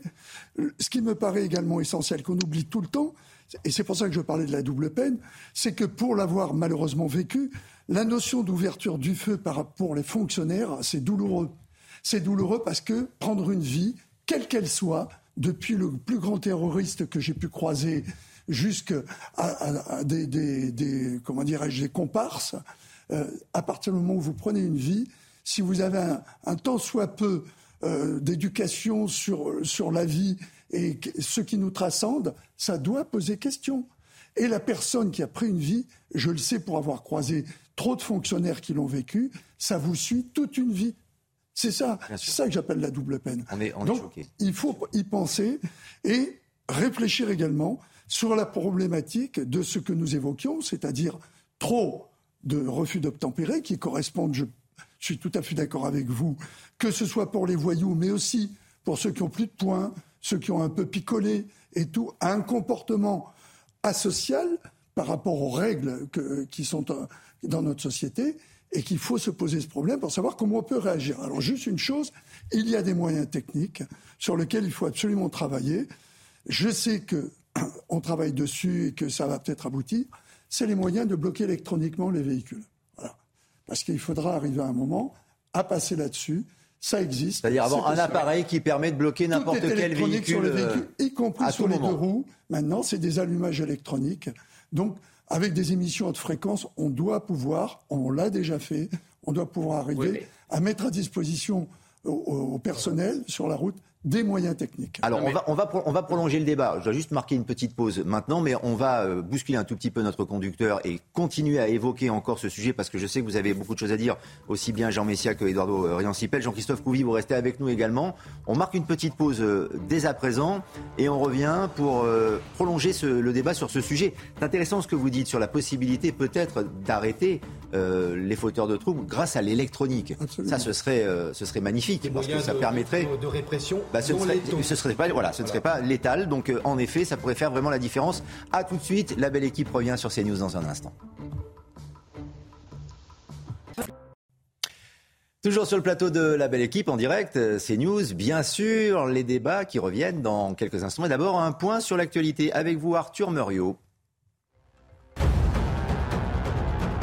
La rentrée approche et vous êtes nombreux à revenir de vacances. Un pic d'embouteillage de 770 km a été relevé à la mi-journée. Bison Futé prévoit du rouge dans le sens des retours sur tout le territoire. Vigilance dans le sens des départs. Du rouge est aussi à prévoir en Auvergne-Rhône-Alpes. Demain, même journée, il y aura toujours beaucoup de monde pour les retours. 13 civils ont été tués dans une attaque d'islamistes radicaux en Somalie. Les djihadistes ont pris d'assaut hier soir un hôtel de la capitale somalienne. Des échanges de coups de feu et des explosions ont eu lieu. Les assaillants seraient toujours Une fusillade a éclaté hier dans un centre commercial de Suède. Les autorités déplorent un mort. Il s'agirait de l'auteur de l'attaque. Une femme a été touchée par un coup de feu. Elle a été hospitalisée dans un état grave. La police considère l'attaque comme un incident isolé en lien avec les milieux criminels et exclut la motivation terroriste. En tennis, la Française Caroline Garcia s'est qualifiée pour les demi-finales du tournoi WTA de Cincinnati. La 35e mondiale a battu l'américaine Jessica Pegula en s'imposant 6-1, 7-5 en seulement 1h13. Elle est donc à deux victoires d'un troisième trophée cette saison après ceux soulevés en juin à Baden-Burg et en juillet à Varsovie. Et le prochain point sur euh, l'actualité dans une demi-heure sur CNews dans euh, la belle équipe. Dernière heure de nos débats avec Christian Proutot, avec Jean Messia, Edouard Dorian Sipel et Jean-Christophe Couvi qui reste avec nous en, duplex. Merci de jouer un tout petit peu les, prolongations, mais on avait envie effectivement euh, d'aller un petit peu plus loin dans ce débat autour de, je le rappelle, la mort de ce deuxième homme dans l'affaire de, de Vénitieux et de ce refus d'obtempérer. Deux hommes donc tués par la police, mais en état de légitime défense. On le dit au conditionnel, mais l'enquête n'a pas encore totalement abouti, mais tout porte à croire que, c'est le cas. Et Christian Proto, vous étiez en train de nous dire que la solution pour euh, faciliter l'intervention de, la police serait peut-être donc un habile euh, stratagème électronique qui permettrait d'immobiliser les voitures. Oui, nos voitures sont de plus en plus chargées d'électronique, en particulier sur le démarrage. Et la plupart des véhicules de roue maintenant ont des allumages électroniques. Donc on sait qu'avec des dispositifs haute fréquence, soit on peut euh, intervenir directement sur le logiciel de la voiture, c'est utilisé par les unités spéciales actuellement dans le cadre des enquêtes, mais ce n'est pas encore assez déployé parce que d'abord c'est relativement onéreux. Mais je pense qu'il faudra se poser la, question avant de mettre nos personnels au contact en difficulté. Carrément, on arrêtera les véhicules. Point. Ça sera, ça sera simple. Et à ce moment-là, euh, ça sera beaucoup plus facile d'intervenir. Ce serait la solution idéale, euh, Jean-Christophe Couvi, euh, si on pouvait accélérer? Alors c'est vrai que c'est une question de moyens aussi, mais ce que soumet Christian Proutot vous paraît judicieux? Ah ben nous, on prend tout ce qui, peut nous servir au quotidien, justement déjà pour nous sécuriser dans nos missions, et puis après effectivement pour sécuriser les gens. Mais bon, on sait très bien qu'on a toujours l'épée de Damoclès, c'est l'argent.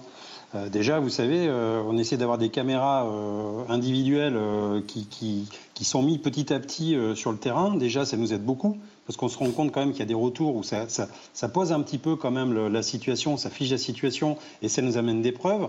On pourrait travailler aussi sur des caméras embarquées parce que notamment dans les rodéos, euh, quand on filme, les, on a dans nos voitures de police, on pourrait avoir des caméras qui filment justement à 360 degrés pour voir un peu ce qui se passe et apporter des preuves aux magistrats. Il y a les drones, enfin toutes les nouvelles technologies sont bonnes à prendre. Et après, il y a les armes intermédiaires. Quand on voit les pistolets à impulsion électronique, par exemple, d'ailleurs, il y a un déficit, c'est-à-dire que dans la police, on en a 4000 et dans la gendarmerie, 14 000. Donc on voit bien que là aussi, il y a un problème d'utilisation et j'allais dire d'engagement d'utilisation du PIE. Après, voilà, euh, il va falloir jouer peut-être un petit peu sur la formation aussi.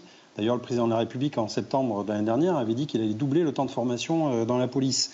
Quand on double euh, presque le néant, effectivement, on a aussi le néant. Alors il faut détacher pour ça, je rigole, mais c'est vrai, euh, comment voulez-vous qu'on se forme bien alors même qu'il nous manque déjà des moniteurs euh, Je regarde sur la, sur la, région Île-de-France, il nous manque déjà 120 moniteurs de tir et de, dire, de, de, de, de, techniques de, moniteurs de d'intervention. Donc déjà, c'est même une filière qui n'attire plus vraiment. Donc il faut déjà repenser ça. Euh, il faut aussi, après, réfléchir sur les conséquences de la légitime défense dans la police. Euh, nous, on milite, notre syndicat, on a fait un colloque début, début juillet, justement, avec des professionnels, des magistrats, des avocats, euh, des sociologues, euh, même des psychologues, pour travailler sur la fameuse présomption de légitime défense.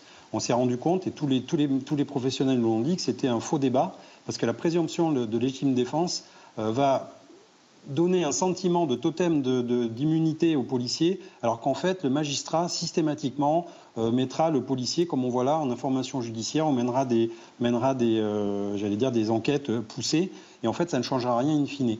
Euh, en revanche, là où il faut qu'on mette le curseur, c'est sur les, les, juridictions spécialisées. On se rend compte que les magistrats, le magistrat qui hérite par exemple de l'affaire de Vénitieux, c'est un magistrat lambda. Donc ça lui tombe dessus, il ne sait pas forcément comment, euh, comment travailler cette matière. Et souvent, il demande un peu d'aide à ses collègues qui ont un peu d'expérience. Alors pourquoi pas ne pas faire des, juridictions spécialisées? On a déjà des GIRS, hein, c'est les, juridictions interrégionales euh, spécialisées qui luttent déjà contre la, criminalité organisée, euh, contre la délinquance financière. On voit que c'est des dossiers complexes. Et donc ces, magistrats-là ont un peu plus de temps, j'allais dire, que le magistrat lambda qui lui prend tout, tout sur la tête. Donc voilà, donc il faut délocaliser un peu ces enquêtes policières sur des juridictions spécialisées. Et enfin, on attend aussi de notre administration une protection fonctionnelle, dit le soignant. Voilà, parce qu'actuellement, par exemple, les policiers, quand ils sont mis en cause ou quand ils ont besoin justement d'assistance d'un avocat ou de spécialistes, eh ben, ils sont souvent tout seuls. Et donc le temps que l'administration déclenche j'allais dire, euh, des, subsides pour aider le policier et qu'un haut fonctionnaire se gratte le bol pour savoir s'il doit ou pas déclencher l'argent, eh ben, il se passe un laps de temps. Et ce laps de temps-là est très préjudiciable pour les policiers. Jean Messia et, ensuite euh, Eduardo Riancipel sur le comportement aussi de ceux qui euh, sont arrêtés ou que les policiers tentent d'arrêter. Jean Messia. Non, mais tout d'abord sur les, moyens technologiques permettant effectivement d'accroître l'efficacité de la police, pourquoi pas? Enfin, je veux dire, euh, on a toujours, euh, le progrès est toujours bienvenu dans tous les domaines, y compris dans celui-ci. Mais euh, je dirais que le, progrès technologique ne saurait constituer une béquille permettant de se défausser de la réelle volonté politique, effectivement, de mettre hors d'état de nuire les individus qui attentent à la société et, aux citoyens. Euh, vous savez par exemple que sur les refus d'obtempérer, si une voiture arrive à forcer un barrage de police, il est interdit aux policiers de la poursuivre. Donc évidemment, euh, ou en tout cas, il y a des instructions pour pas que les policiers poursuivent des voitures, pas plus d'ailleurs qu'ils n'ont le droit de poursuivre les rodéos euh, lorsque ceux-ci euh, ont lieu. Donc évidemment que là, vous créez quoi? Le, gars qui est à bord de sa voiture, qui n'a pas envie de se faire contrôler, qu'est-ce qu'il se dit? Il se dit, si j'arrive à forcer le barrage, terminé, la police pourra plus m'arrêter après. Donc en fait, vous donnez une sorte d'encouragement, de, de blanc-seing euh, à l'individu en question, eh bien, bah de, de, forcer, y compris en mettant la vie des policiers en danger et la sienne propre, avec toutes les conséquences que cela peut avoir, comme à Vénissieux. Donc, si vous voulez, euh, utiliser les moyens technologiques pour bloquer des véhicules, etc., pas de souci. Mais le problème, à l'origine, et sans en venir jusque-là, c'est aussi une volonté politique, c'est de donner instruction aux policiers de poursuivre les rodéos, de poursuivre les voitures. Si un rodéo se pète la figure et que le type euh, euh, est blessé ou meurt et que derrière, parce que c'est ça qu'on craint, que des quartiers s'embrassent derrière, eh bien, il faut, il faut écraser l'embrasement. On ne peut pas, si vous voulez, prétendre faire une politique d'ordre public avec une, une, telle lâcheté et une, et une telle pleutrerie dans la manière dont on gère les choses. Ce que vous dites est, important, mais je, je, me permets, Jean Messia, de le vérifier euh, avec Jean-Christophe Couvi euh, notamment. Est-il vrai donc que les policiers n'ont pas autorité à poursuivre quelqu'un qui force un barrage? Jean-Christophe Couvi, ça paraît dingue. Alors, on peut poursuivre sur instruction. Effectivement, euh, le policier euh, va prendre sa radio directrice et demander à la salle de commandement euh, s'il peut engager la poursuite et on va lui demander quels sont les auteurs. Si ce sont bien sûr des, auteurs de, j'allais dire, qui ont commis un crime de sang, qui ont fait un vol à, main armée, enfin vraiment des, criminels entre guillemets du haut du spectre. là, on va donner l'autorisation effectivement d'entamer ce qu'on appelle dans le jargon une chasse en fait, c'est une prise en charge où on essaie, avec d'autres voitures de patrouille, de faire des NAS et d'immobiliser de, le véhicule. Euh, effectivement, si maintenant, et on l'a vu sur les, sur les, fameux euh, tamponnages à l'anglaise, euh, si un policier prend l'initiative d'aller tamponner comme ça une moto, un deux roues ou une voiture, et que le passager ou le conducteur de, de ce deux roues décède ou est grièvement blessé, encore une fois, c'est ce qu'on disait, c'est le policier lui-même qui va aller à la barre et qui va être tout seul devant, devant le, juge pour justifier de son discernement. Et c'est pas ni l'administration ni le politique. J'ai jamais vu un ministre de l'Intérieur hmm. aller euh, dans un tribunal assister à un policier. Jamais. Par contre, j'ai vu des ministres de l'Intérieur dire maintenant ça suffit, on va plus céder à un poil de terrain, on va même utiliser le karcher pour nettoyer certains quartiers. Malheureusement, enfin, je pense que certains n'ont pas trouvé le point d'eau. Mais en fait, et, derrière, ce sont des, si vous voulez, on, donne des, messages aussi aux policiers en disant, bah tiens. Euh, bah là, dis donc, on va durcir un peu, le, un peu le ton. Sauf que ça, ce sont que des messages et des paroles, et que derrière, eh ben, il y a le mur des réalités, ça s'appelle la justice, et qu'on doit répondre de nos actes dans, dans, la démocratie. Et puis, pour avoir l'autorisation, il y a quand même un laps de temps, Il faut quand même aller très vite. Euh, les, les, cas très particulier, surtout, comme Évidemment, ceux qui ont forcé le barrage sont déjà très loin, si, euh, quand on reçoit l'ordre de pouvoir poursuivre. Euh, et dans l'ordre ça relève de beaucoup de choses quand même c'est presque assez euh, sociologique dans le comportement. C'est-à-dire ceux qui maintenant pensent en toute impunité pouvoir forcer un barrage, euh, ne pas répondre euh, à l'autorité tout simplement, et donc avoir des comportements soit sous l'emprise de l'alcool ou de la drogue, comme c'est le cas de ce monsieur dont on parlait tout à l'heure, qui a été déjà condamné 22 fois, qui va être une 23e, mais qui a été relâché. alors qu'il a entraîné un policier sur, plusieurs mètres et qui a eu une, une course-poursuite, mais qui a été relâché, et pour pouvoir assister à son procès à la mi-septembre, ce, qui paraît, ce qui paraît dingue. Là, on est dans un, dans un comportement, en tout cas, de la, de la, de la société française mhm. qui euh, est en train de basculer un peu, non? Oui, je le pense. Et, et, vous me donnez l'occasion de partager une réflexion avec vous, parce qu'on peut se demander si un certain nombre de ces comportements ne sont pas de nature suicidaire, animés par une pulsion suicidaire. Mais je crois que dans ces comportements à risque nouveaux que nous observons dans la société, ce sont précisément des comportements typique de la société moderne française ou occidentale dans laquelle nous sommes. C'est-à-dire une société euh, ultra médiatique, cette société du spectacle total, qui est aussi une société de l'hyperconsommation. Et d'abord de consommation d'images. Société du spectacle total, information euh, en continu. Euh, nous consommons d'abord des images de la télévision, de la publicité, du cinéma, des jeux vidéo. Et on peut se demander si cette hyperconsommation de la société du spectacle total n'a pas des effets chez certains individus dans leur rapport à la réalité, dans leur rapport au réel. Parce qu'on a l'impression qu'à un moment donné, on se trouve dans une situation imaginaire, alors qu'on a un réel, celui de policiers armés face à soi qui vous font un contrôle et auquel vous devez quand même vous infléchir.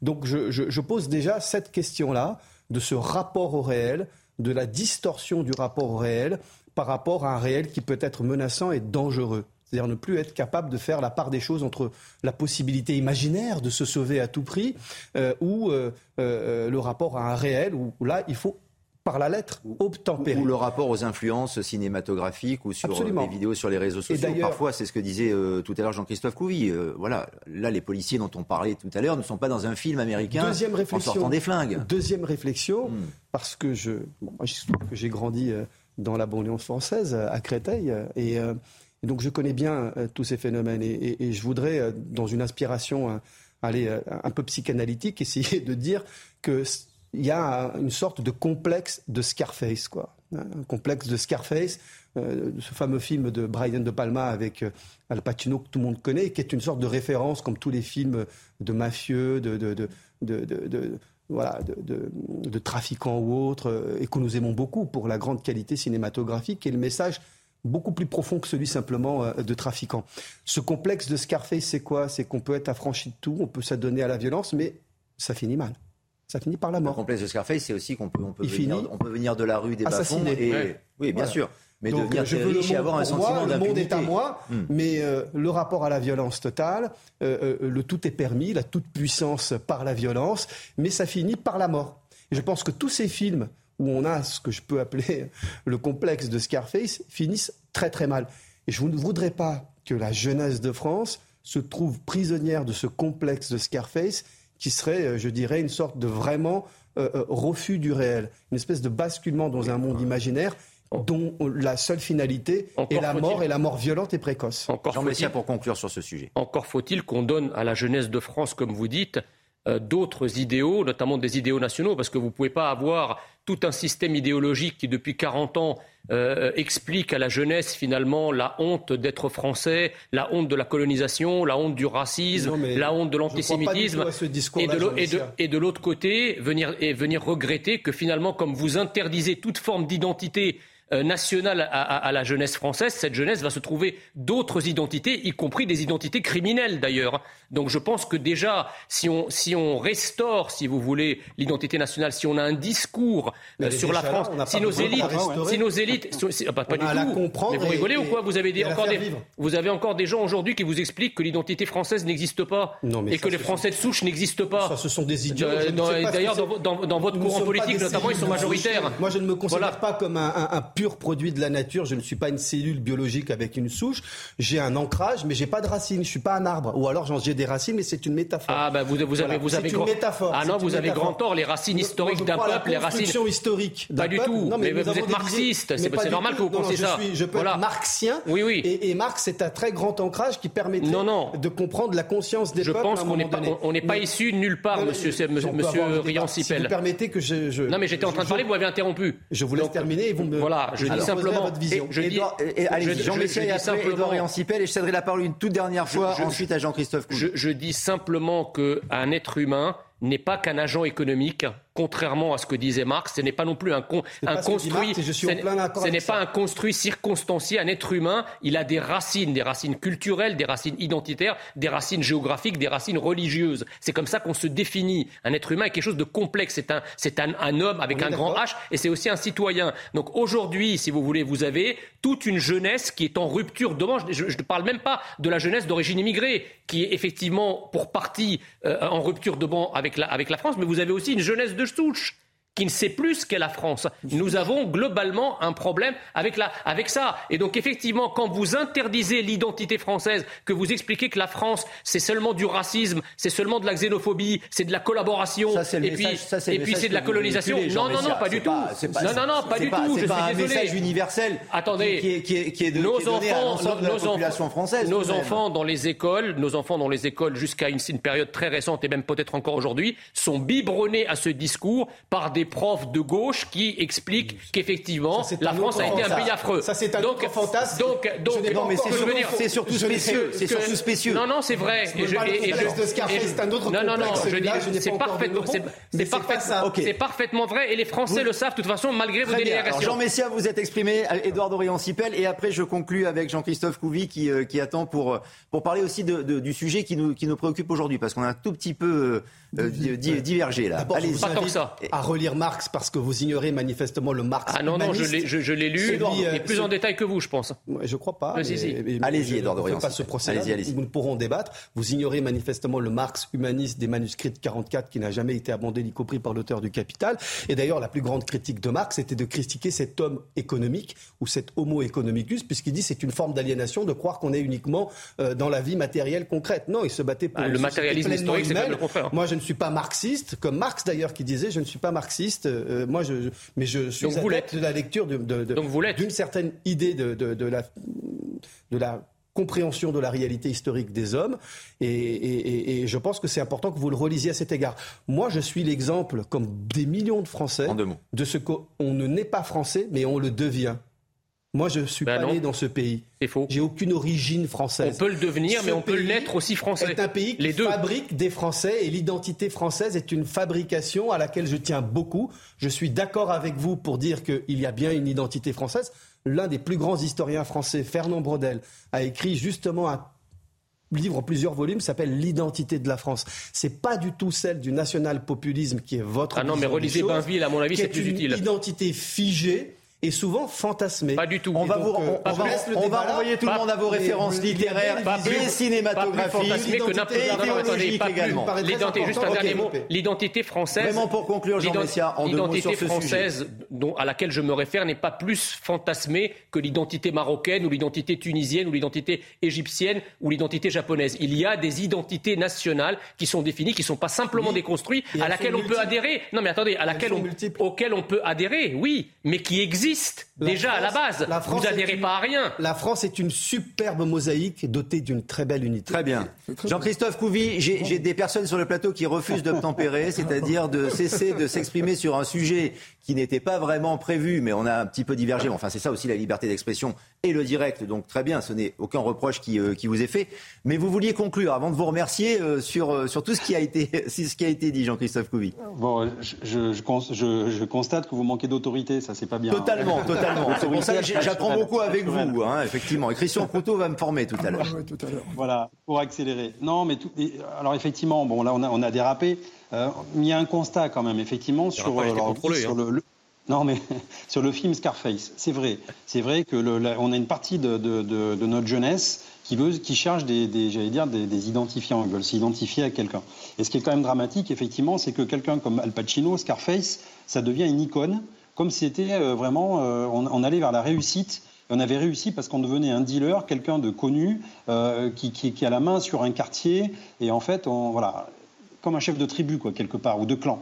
Et ça, je trouve, c'est quand même dommageable. Maintenant, cette, cette jeunesse-là, il faut, il faut vraiment savoir pourquoi on en est arrivé là. On en est arrivé là aussi parce qu'à un moment donné, et moi, c'est vrai que c'est ma théorie, mais c'est toujours la théorie de l'enfant roi. C'est-à-dire que les gamins, c'est sûr. ils n'ont jamais, ils n'ont jamais, on leur a jamais dit non. Euh, les parents culpabilisent à punir.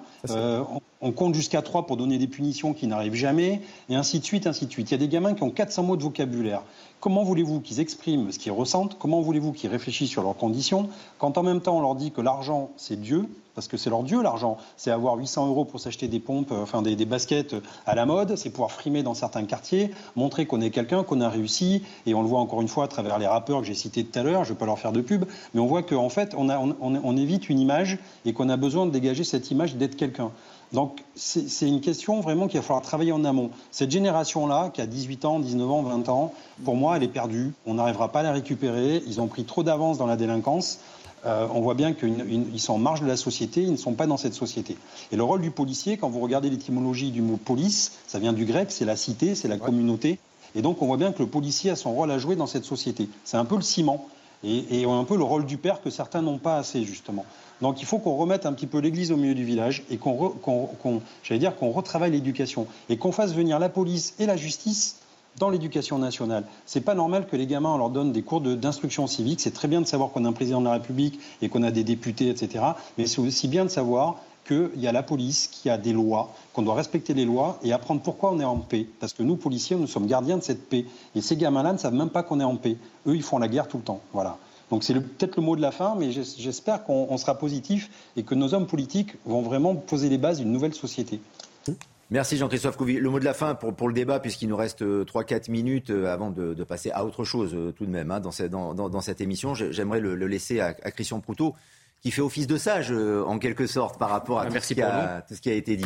Bah, vous n'avez pas été très sage, Jean Messias. Je bah, vous le dis aujourd'hui. Vous avez des tempéraments, vous avez des arguments en effet, mais vous avez aussi je suis pas le seul. de la confrontation. J'ai un contradicteur. Euh, exactement, un excellent contradicteur. Tout à fait respectable. Absolument, tout à fait. Même s'il se contredit lui-même. Et voilà pourquoi je fais appel à un juge de paix maintenant. moi, moi, je suis un ancien boy scout. J'ai été souvent euh, en charge de la jeunesse avant, avant d'être ce que j'ai fait après. Et je trouve que notre jeunesse, elle sera ce qu'on en fait. Et il faut savoir ce que l'on en fait, comment on fait. Et le problème, ce sont les référents. Donner des images, des référents et des gens que l'on a envie de suivre. On a tous eu un professeur que l'on voulait suivre, pas forcément, comme le disait M. Messia, un professeur de gauche. Et j'en ai eu qui était de gauche et que j'ai eu envie de suivre aussi parce que c'était des super profs. Ça n'avait rien à voir avec la politique. Ça avait à voir avec ce qui m'apprenait de la vie. Ce que je voudrais dire, c'est qu'il y a des événements qui vont arriver sur lesquels on pourrait attirer la jeunesse. On va avoir les Jeux Olympiques, il y a le sport, toutes les valeurs du sport. Il y a tout un tas de choses qui font que rien n'est perdu. Ou alors, je suis un optimiste né. Si on considère que tout est perdu, on n'a plus qu'à s'enterrer, à fermer le couvercle. Hein. Donc, je pense que rien n'est perdu, mais qu'il faut s'atteler à la tâche, surtout depuis qu'il n'y a plus cette notion de service national qui était d'apporter quelque, de devoir quelque chose à son pays.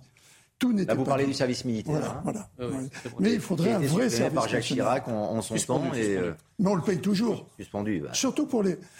On n'est plus appelé sous les drapeaux. Euh, non, non, mais un, décret suffit à rétablir. Hein. Non, mais ça d'accord.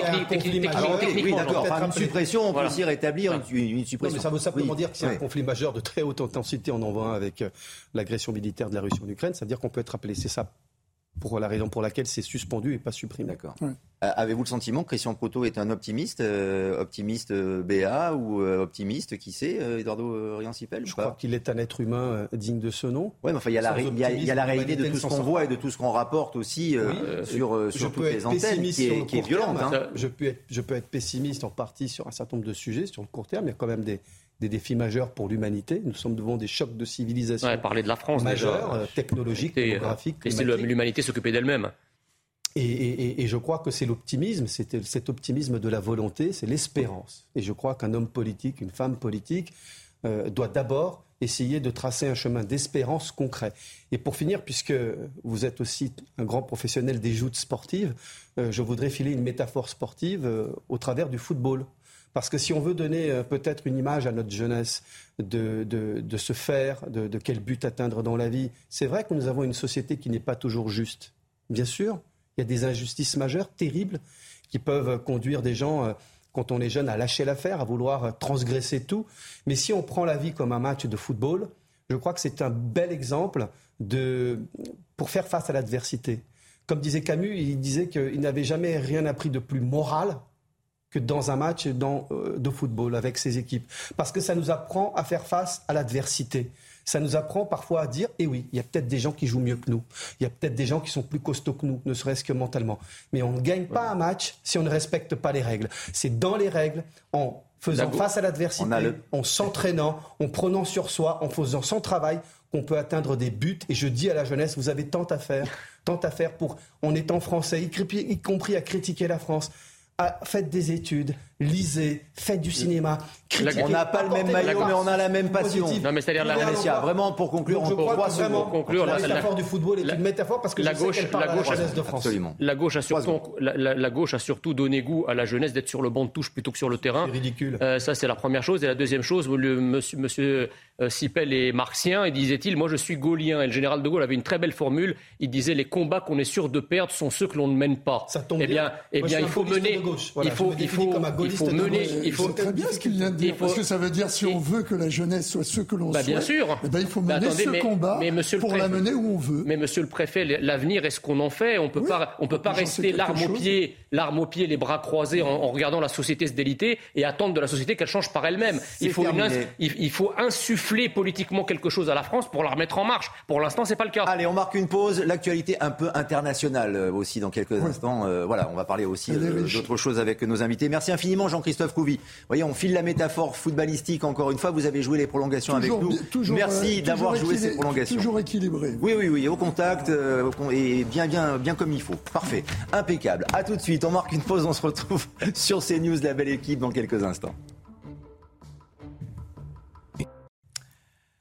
La belle équipe, les débats qui reviennent dans quelques instants sur CNews, mais d'abord un point sur l'actualité. Arthur Muriot.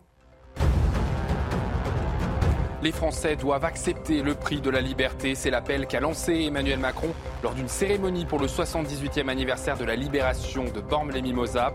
Il fait bien évidemment référence à la guerre en Ukraine et l'inflation qu'elle entraîne en France. Le président de la République avait déjà prévenu il y a quelques semaines que la rentrée et cet hiver seront difficiles. La région de Valence, à l'est de l'Espagne, est touchée par un gigantesque incendie.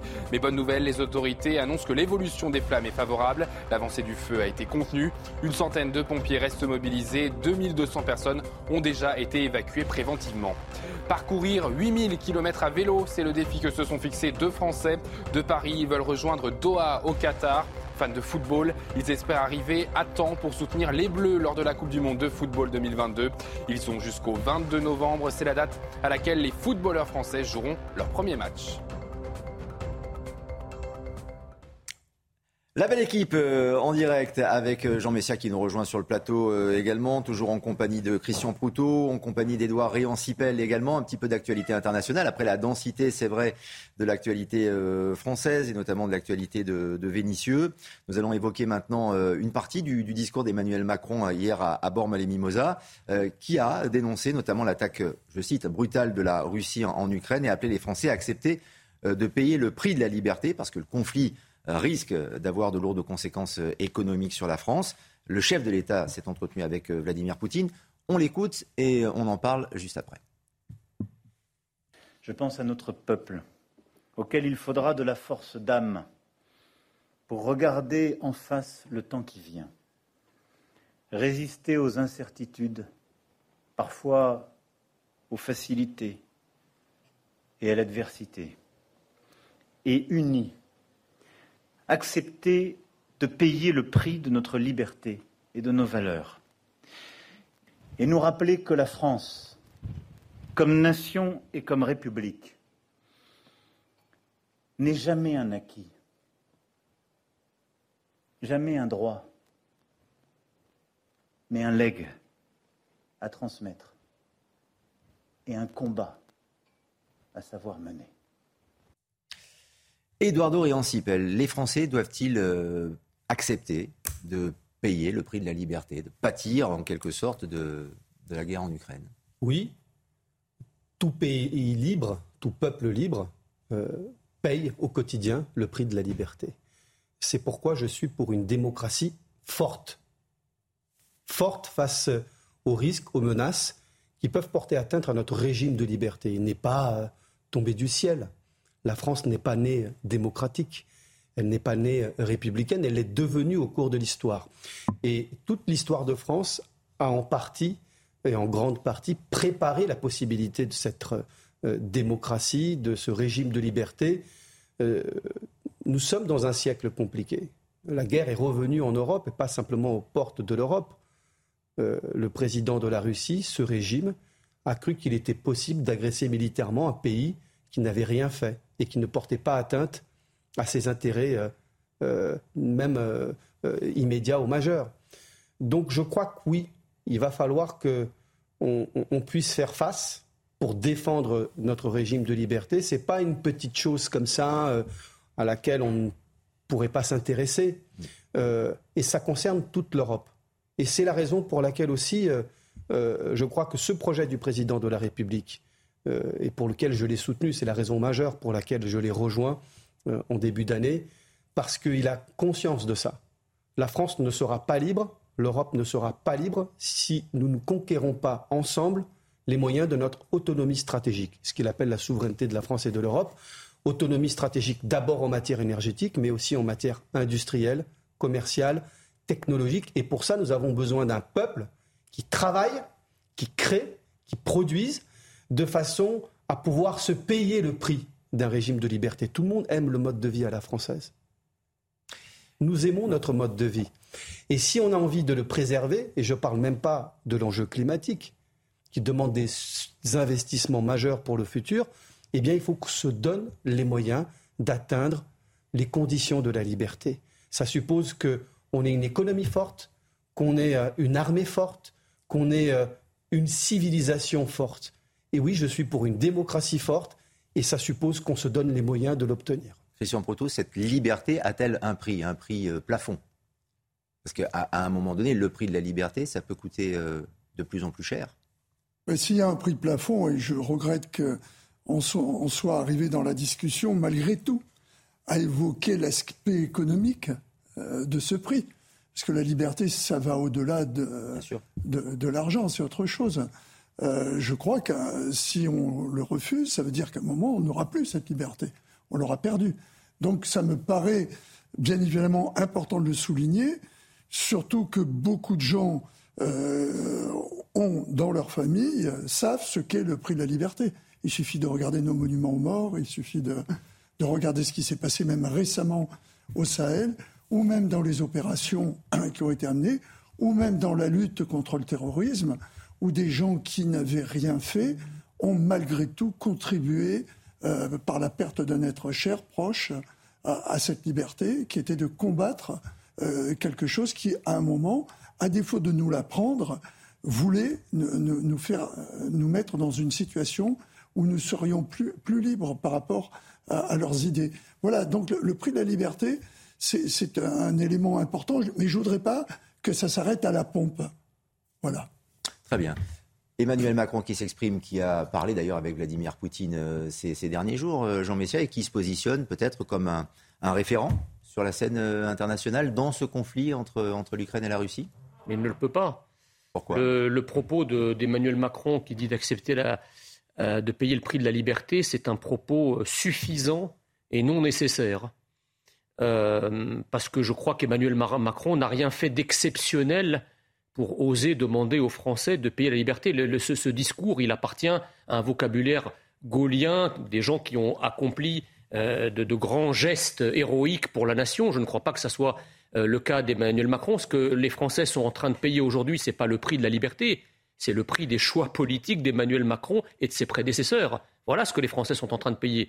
Euh, donc, euh, euh, je dirais que Emmanuel Macron, si vous voulez, il n'a pas, c'est le moins qu'on puisse dire, cultivé l'indépendance de la France par rapport aux puissances d'argent, l'indépendance de la France par rapport aux puissances étrangères, parce que les macronistes et les gauchos progressistes, de manière générale, ont beau, jeu d'accuser leurs adversaires d'être au pied de la Russie, mais on oublie que eux sont au pied de Washington. Ce sont les petits télégraphistes de Washington. Aujourd'hui, la France n'est plus cette puissance d'équilibre, n'est plus cette puissance indépendante qui parlait à tout le monde.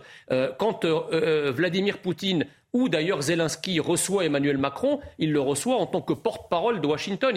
Et Vladimir Poutine sait très bien qu'il ne reçoit pas Emmanuel Macron comme ses prédécesseurs recevaient le général de Gaulle, qui lui cultivait une véritable indépendance et souveraineté nationale. Aujourd'hui, nous sommes enchâssés, lovés dans une politique strictement atlantiste qui fait de nous euh, des vassaux des États-Unis. Et donc, évidemment, euh, notre place dans le monde s'en trouve affectée et amoindrie. Édouard dorian Nous sommes face à des... une réalité géopolitique où vous avez des nouvelles puissances, des volontés de puissance, une nouvelle course aux armements extrêmement dangereuse. Il suffit de regarder les budgets militaires ces 10 ou 15 dernières années des, des, principales puissances euh, militaires. Et vous avez des régimes qui ne sont pas des régimes démocratiques face à nous. Nous avons des régimes autoritaires, dotés donc d'une volonté de puissance émergente ou réémergente. C'est le cas de la Chine, c'est le cas euh, aujourd'hui de la Turquie, euh, c'est le cas de l'Iran. et, nous avons clairement des régimes qui s'organisent entre eux. C'est ce que fait la Chine avec l'Organisation de coopération de Shanghai, et qui disent on a un autre modèle que vous les Occidentaux. Vous, vos histoires de droits de l'homme, ça ne nous concerne pas. Vos histoires de liberté euh, et de démocratie, ce n'est pas notre histoire, ce n'est pas notre modèle, notre modèle, et qui veulent donc proposer un autre modèle que celui de la démocratie et de la liberté. C'est la raison pour laquelle je crois que si on veut rester fidèle, et si on aime la liberté, et si on est vraiment des Européens, si on sait ce que ce mot veut dire, c'est-à-dire une civilisation qui s'est dotée de la démocratie, par la raison, par la tolérance euh, et par donc euh, vraiment les conditions matérielles de la liberté. Si on veut être digne de ça, il va falloir qu'on se donne les moyens d'y arriver. Ça suppose que nos peuples travaillent beaucoup plus serrés.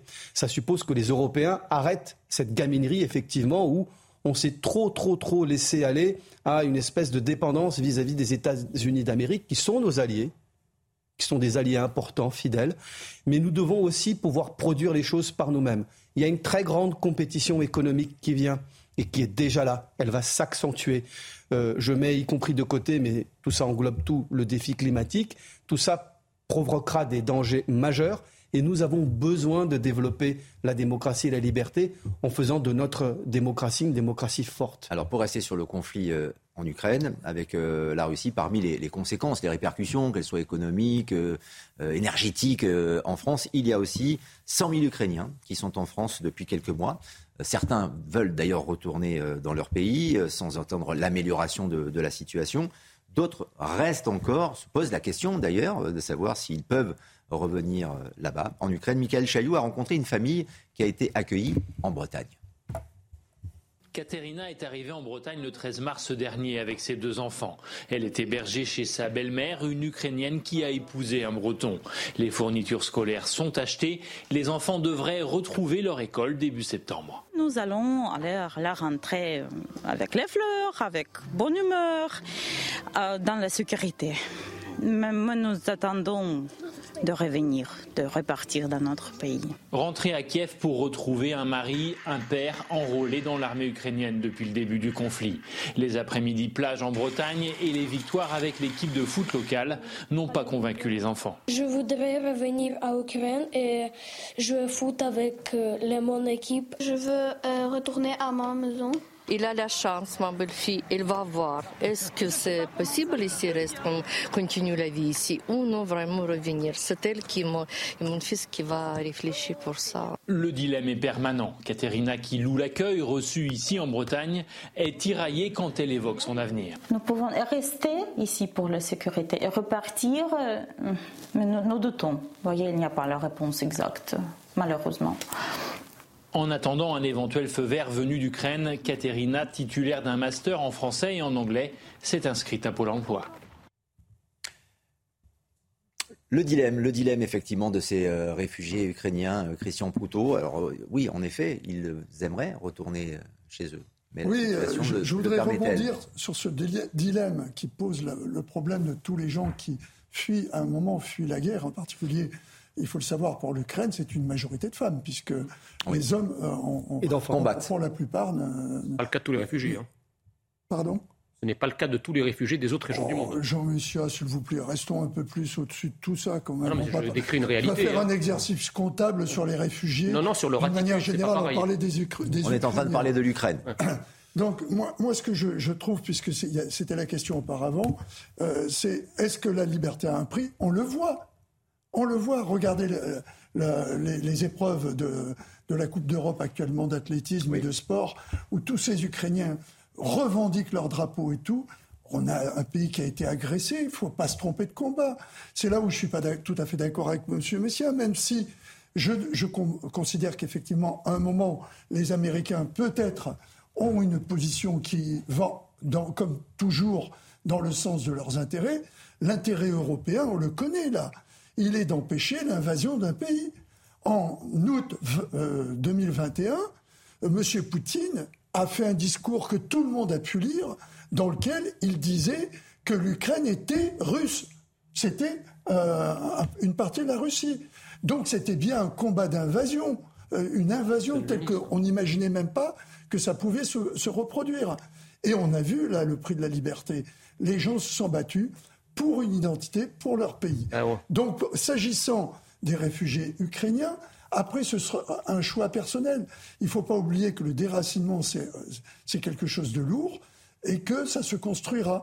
Mais je suis sûr que la plupart retourneront chez eux. Vraiment 10 secondes, Jean Messia, parce que Harold Iman nous a, nous, a, nous a rejoint. J'applaudis des deux mains à ce que dit le monsieur le préfet. Je, dirais juste que j'aimerais bien qu'on entende un pareil discours sur l'identité française comme on se précipite pour défendre l'identité ukrainienne. Ça, c'est la première chose. Et la deuxième chose, c'est que là, vous avez des réfugiés ukrainiens qui se posent la question de savoir s'ils veulent retourner ou s'ils peuvent retourner chez eux ou pas. J'ai jamais entendu le moindre Afghan qui vient, par exemple, en France, dire qu'il regrette de ne pas revenir en Afghanistan. Donc, d'ailleurs, les, Afghans. Le contexte est forcément différent. Ensuite, attendez, d'abord. On ne peut pas généraliser, superposer les situations, les États et les Bien sûr que si, parce que dans un cas, dans un cas, ce sont des vrais réfugiés, c'est-à-dire des femmes et des enfants avec des hommes qui restent sur le front et qui et, qui combattent pour la liberté de leur pays. Dans l'autre cas, on a principalement des réfugiés qui sont des hommes, comme si dans certaines cultures, il s'agissait de laisser les filles et les femmes subir les bombardements et les persécutions. En 5 secondes, parce que le roi Zoulou nous attend. Le roi Zoulou ah, nous attend. En Afrique du Sud. Eduardo, rapidement. Ah, ça, j'en sais quelque chose. C'est un peu le complexe de l'immigré, hein, euh, dont je suis.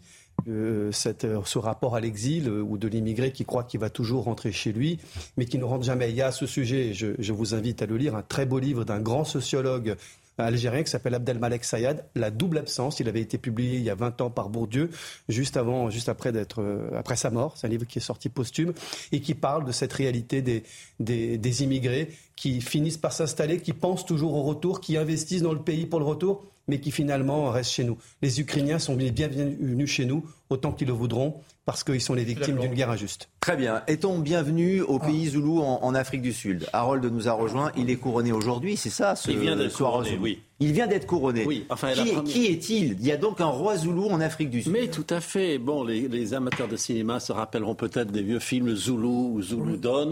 Euh, c'est ce descendant-là. C'est-à-dire qu'il y avait un roi des Zoulous, une grande nation, aujourd'hui 11 millions de personnes, sur le territoire de l'actuelle euh, Afrique du Sud, qui a résisté à la colonisation néerlandaise, puis britannique. Et à la fin, ils ont été absorbés dans l'Afrique du Sud et ils ont maintenu leur monarchie. Ils ont fait un deal avec la couronne britannique. On a laissé la monarchie sans définir ses pouvoirs. Et ils sont encore là. Et maintenant, euh, ils se succèdent eux-mêmes. Donc, euh, c'est le fils d'un roi qui était là depuis 50 ans. Euh, Zwelithini, euh, qui, s'appelait Goodwill Zwelithini, et son fils est Misuzulu Zwelithini. Donc, il a été couronné dans le secret, dans un enclos à bétail, parce que c'est un peuple pastoral. Euh, vous êtes euh, considéré au nombre de bœufs que vous possédez entre autres, et de votre attitude guerrière en général. Et le rite est secret. Hein. Le rite est secret. Pas assister on n'aura pas d'image, c'est ça. Hein. Rien du tout. Mais euh, il y a des, des, guerriers qui ont assisté à la chose, qui sortent, et ensuite maintenant on va faire des festivités d'intronisation. Donc vous les voyez comme ça, c'est très typique de leurs attitudes. Ils ont de gros bâtons, et pendant la lutte contre l'apartheid, ils ont fait bande à part. Ils n'étaient pas avec Nelson Mandela, et il y a eu beaucoup, beaucoup de chocs entre les deux, et ils venaient dans Johannesburg avec euh, leurs euh, et c'était très chaud. Mais à la, toute dernière seconde, ils, ont décidé de ne pas faire la guerre à Nelson Mandela et de rentrer dans le système de la Nouvelle-Afrique du Sud. On les a laissés tranquilles. Bon, maintenant, ils se chamaillent entre eux, en interne, parce qu'il y a, y a trois ou quatre, enfin, il est polygame. Il a six femmes, euh, l'ancien roi défunt, il a 28 euh, euh, fils. Enfin, donc tout le monde se, tire entre les, clans de telle ou telle femme, telle autre femme. Et finalement, c'est celui-là, Misuzulu, Zweli qui gagne et euh, qui gagne, pour ainsi dire. Euh, bon, euh, il est assez riche, mais il a des émoluments du gouvernement, c'est dans la Constitution, et il est quand même aimé. Est-ce qu'il a du pouvoir? Parce qu'il est roi, donc est-ce qu'il a du pouvoir? Est-ce qu'il a un, territoire à sa disposition? Oui, alors il possède beaucoup de, de, fonciers à titre personnel, un peu comme la reine d'Angleterre. mais pour les Zoulous, il a un grand pouvoir.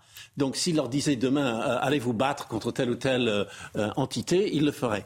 Mais il ne le dit pas. Il va dans le sens de la raison, comme l'avait fait son père qui a évité la guerre civile de justesse, de justesse.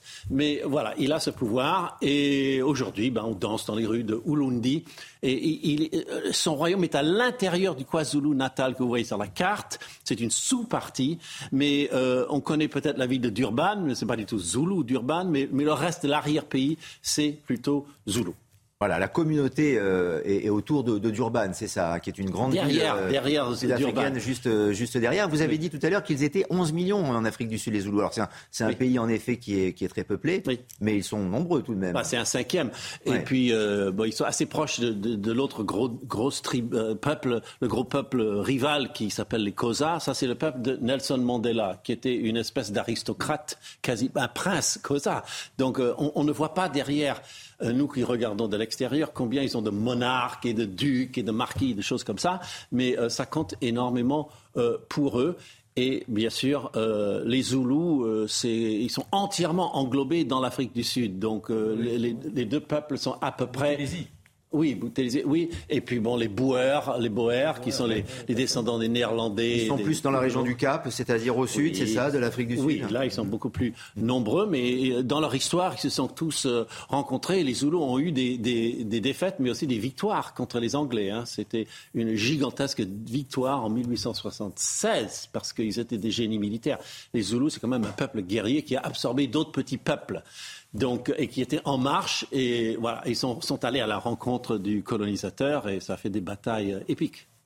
C'est une tradition qui, euh, qui, se, qui, se, perpétue depuis, euh, depuis toujours chez, chez, les Zoulous, la manière d'être couronné, la guerre de succession aussi, parce qu'il y a énormément d'enjeux, la population le, le rite, les, valeurs morales aussi dont vous parliez tout à l'heure, Harold. Oui, oui, bah, ils sont polygames, ils sont virils. Euh, tous les ans, ils se battent. Ils ont des, des, des, batailles quasiment euh, rituelles où ils se, se, tapent dessus avec euh, justement ces, ces, ces, ces, bâtons.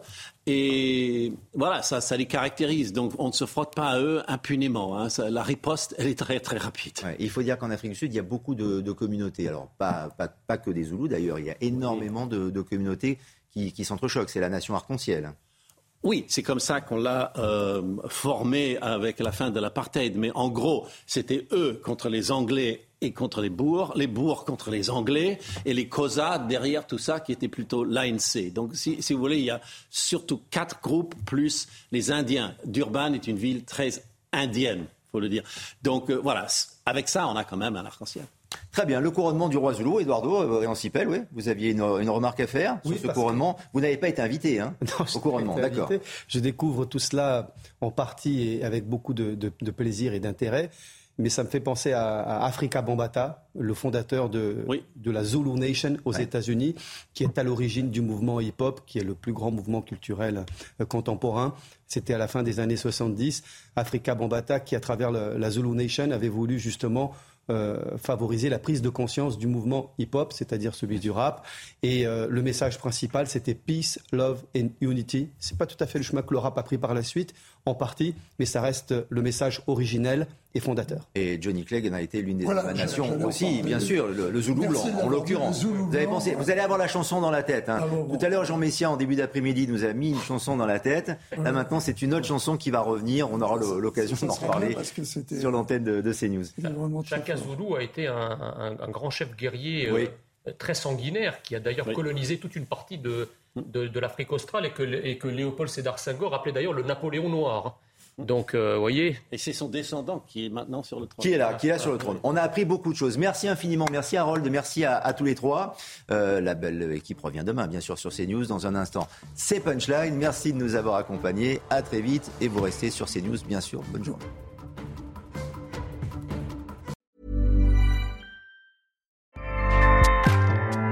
ACAST powers the world's best podcasts. Here's a show that we recommend. This is Roundabout Season 2, and we're back to share more stories from the road and the memories made along the way. We're talking rest stops, if we're stopping to get gas. You will be timed. you will be for sure. Misguided plans. I grew up in the city, so I have like you know, a healthy fear of real extreme darkness. this was like wilderness. A lot of laughs. Y'all weird, but you, yeah, you, you were different. Like you were real different, bro. I can't really put my finger on it. And so much more. Just goes to show that unexpected yeah. things sometimes are the best when it comes to a road trip. Roundabout Season 2, presented by Nissan, is live now with new episodes rolling out every Thursday. Listen and subscribe wherever you get your podcasts.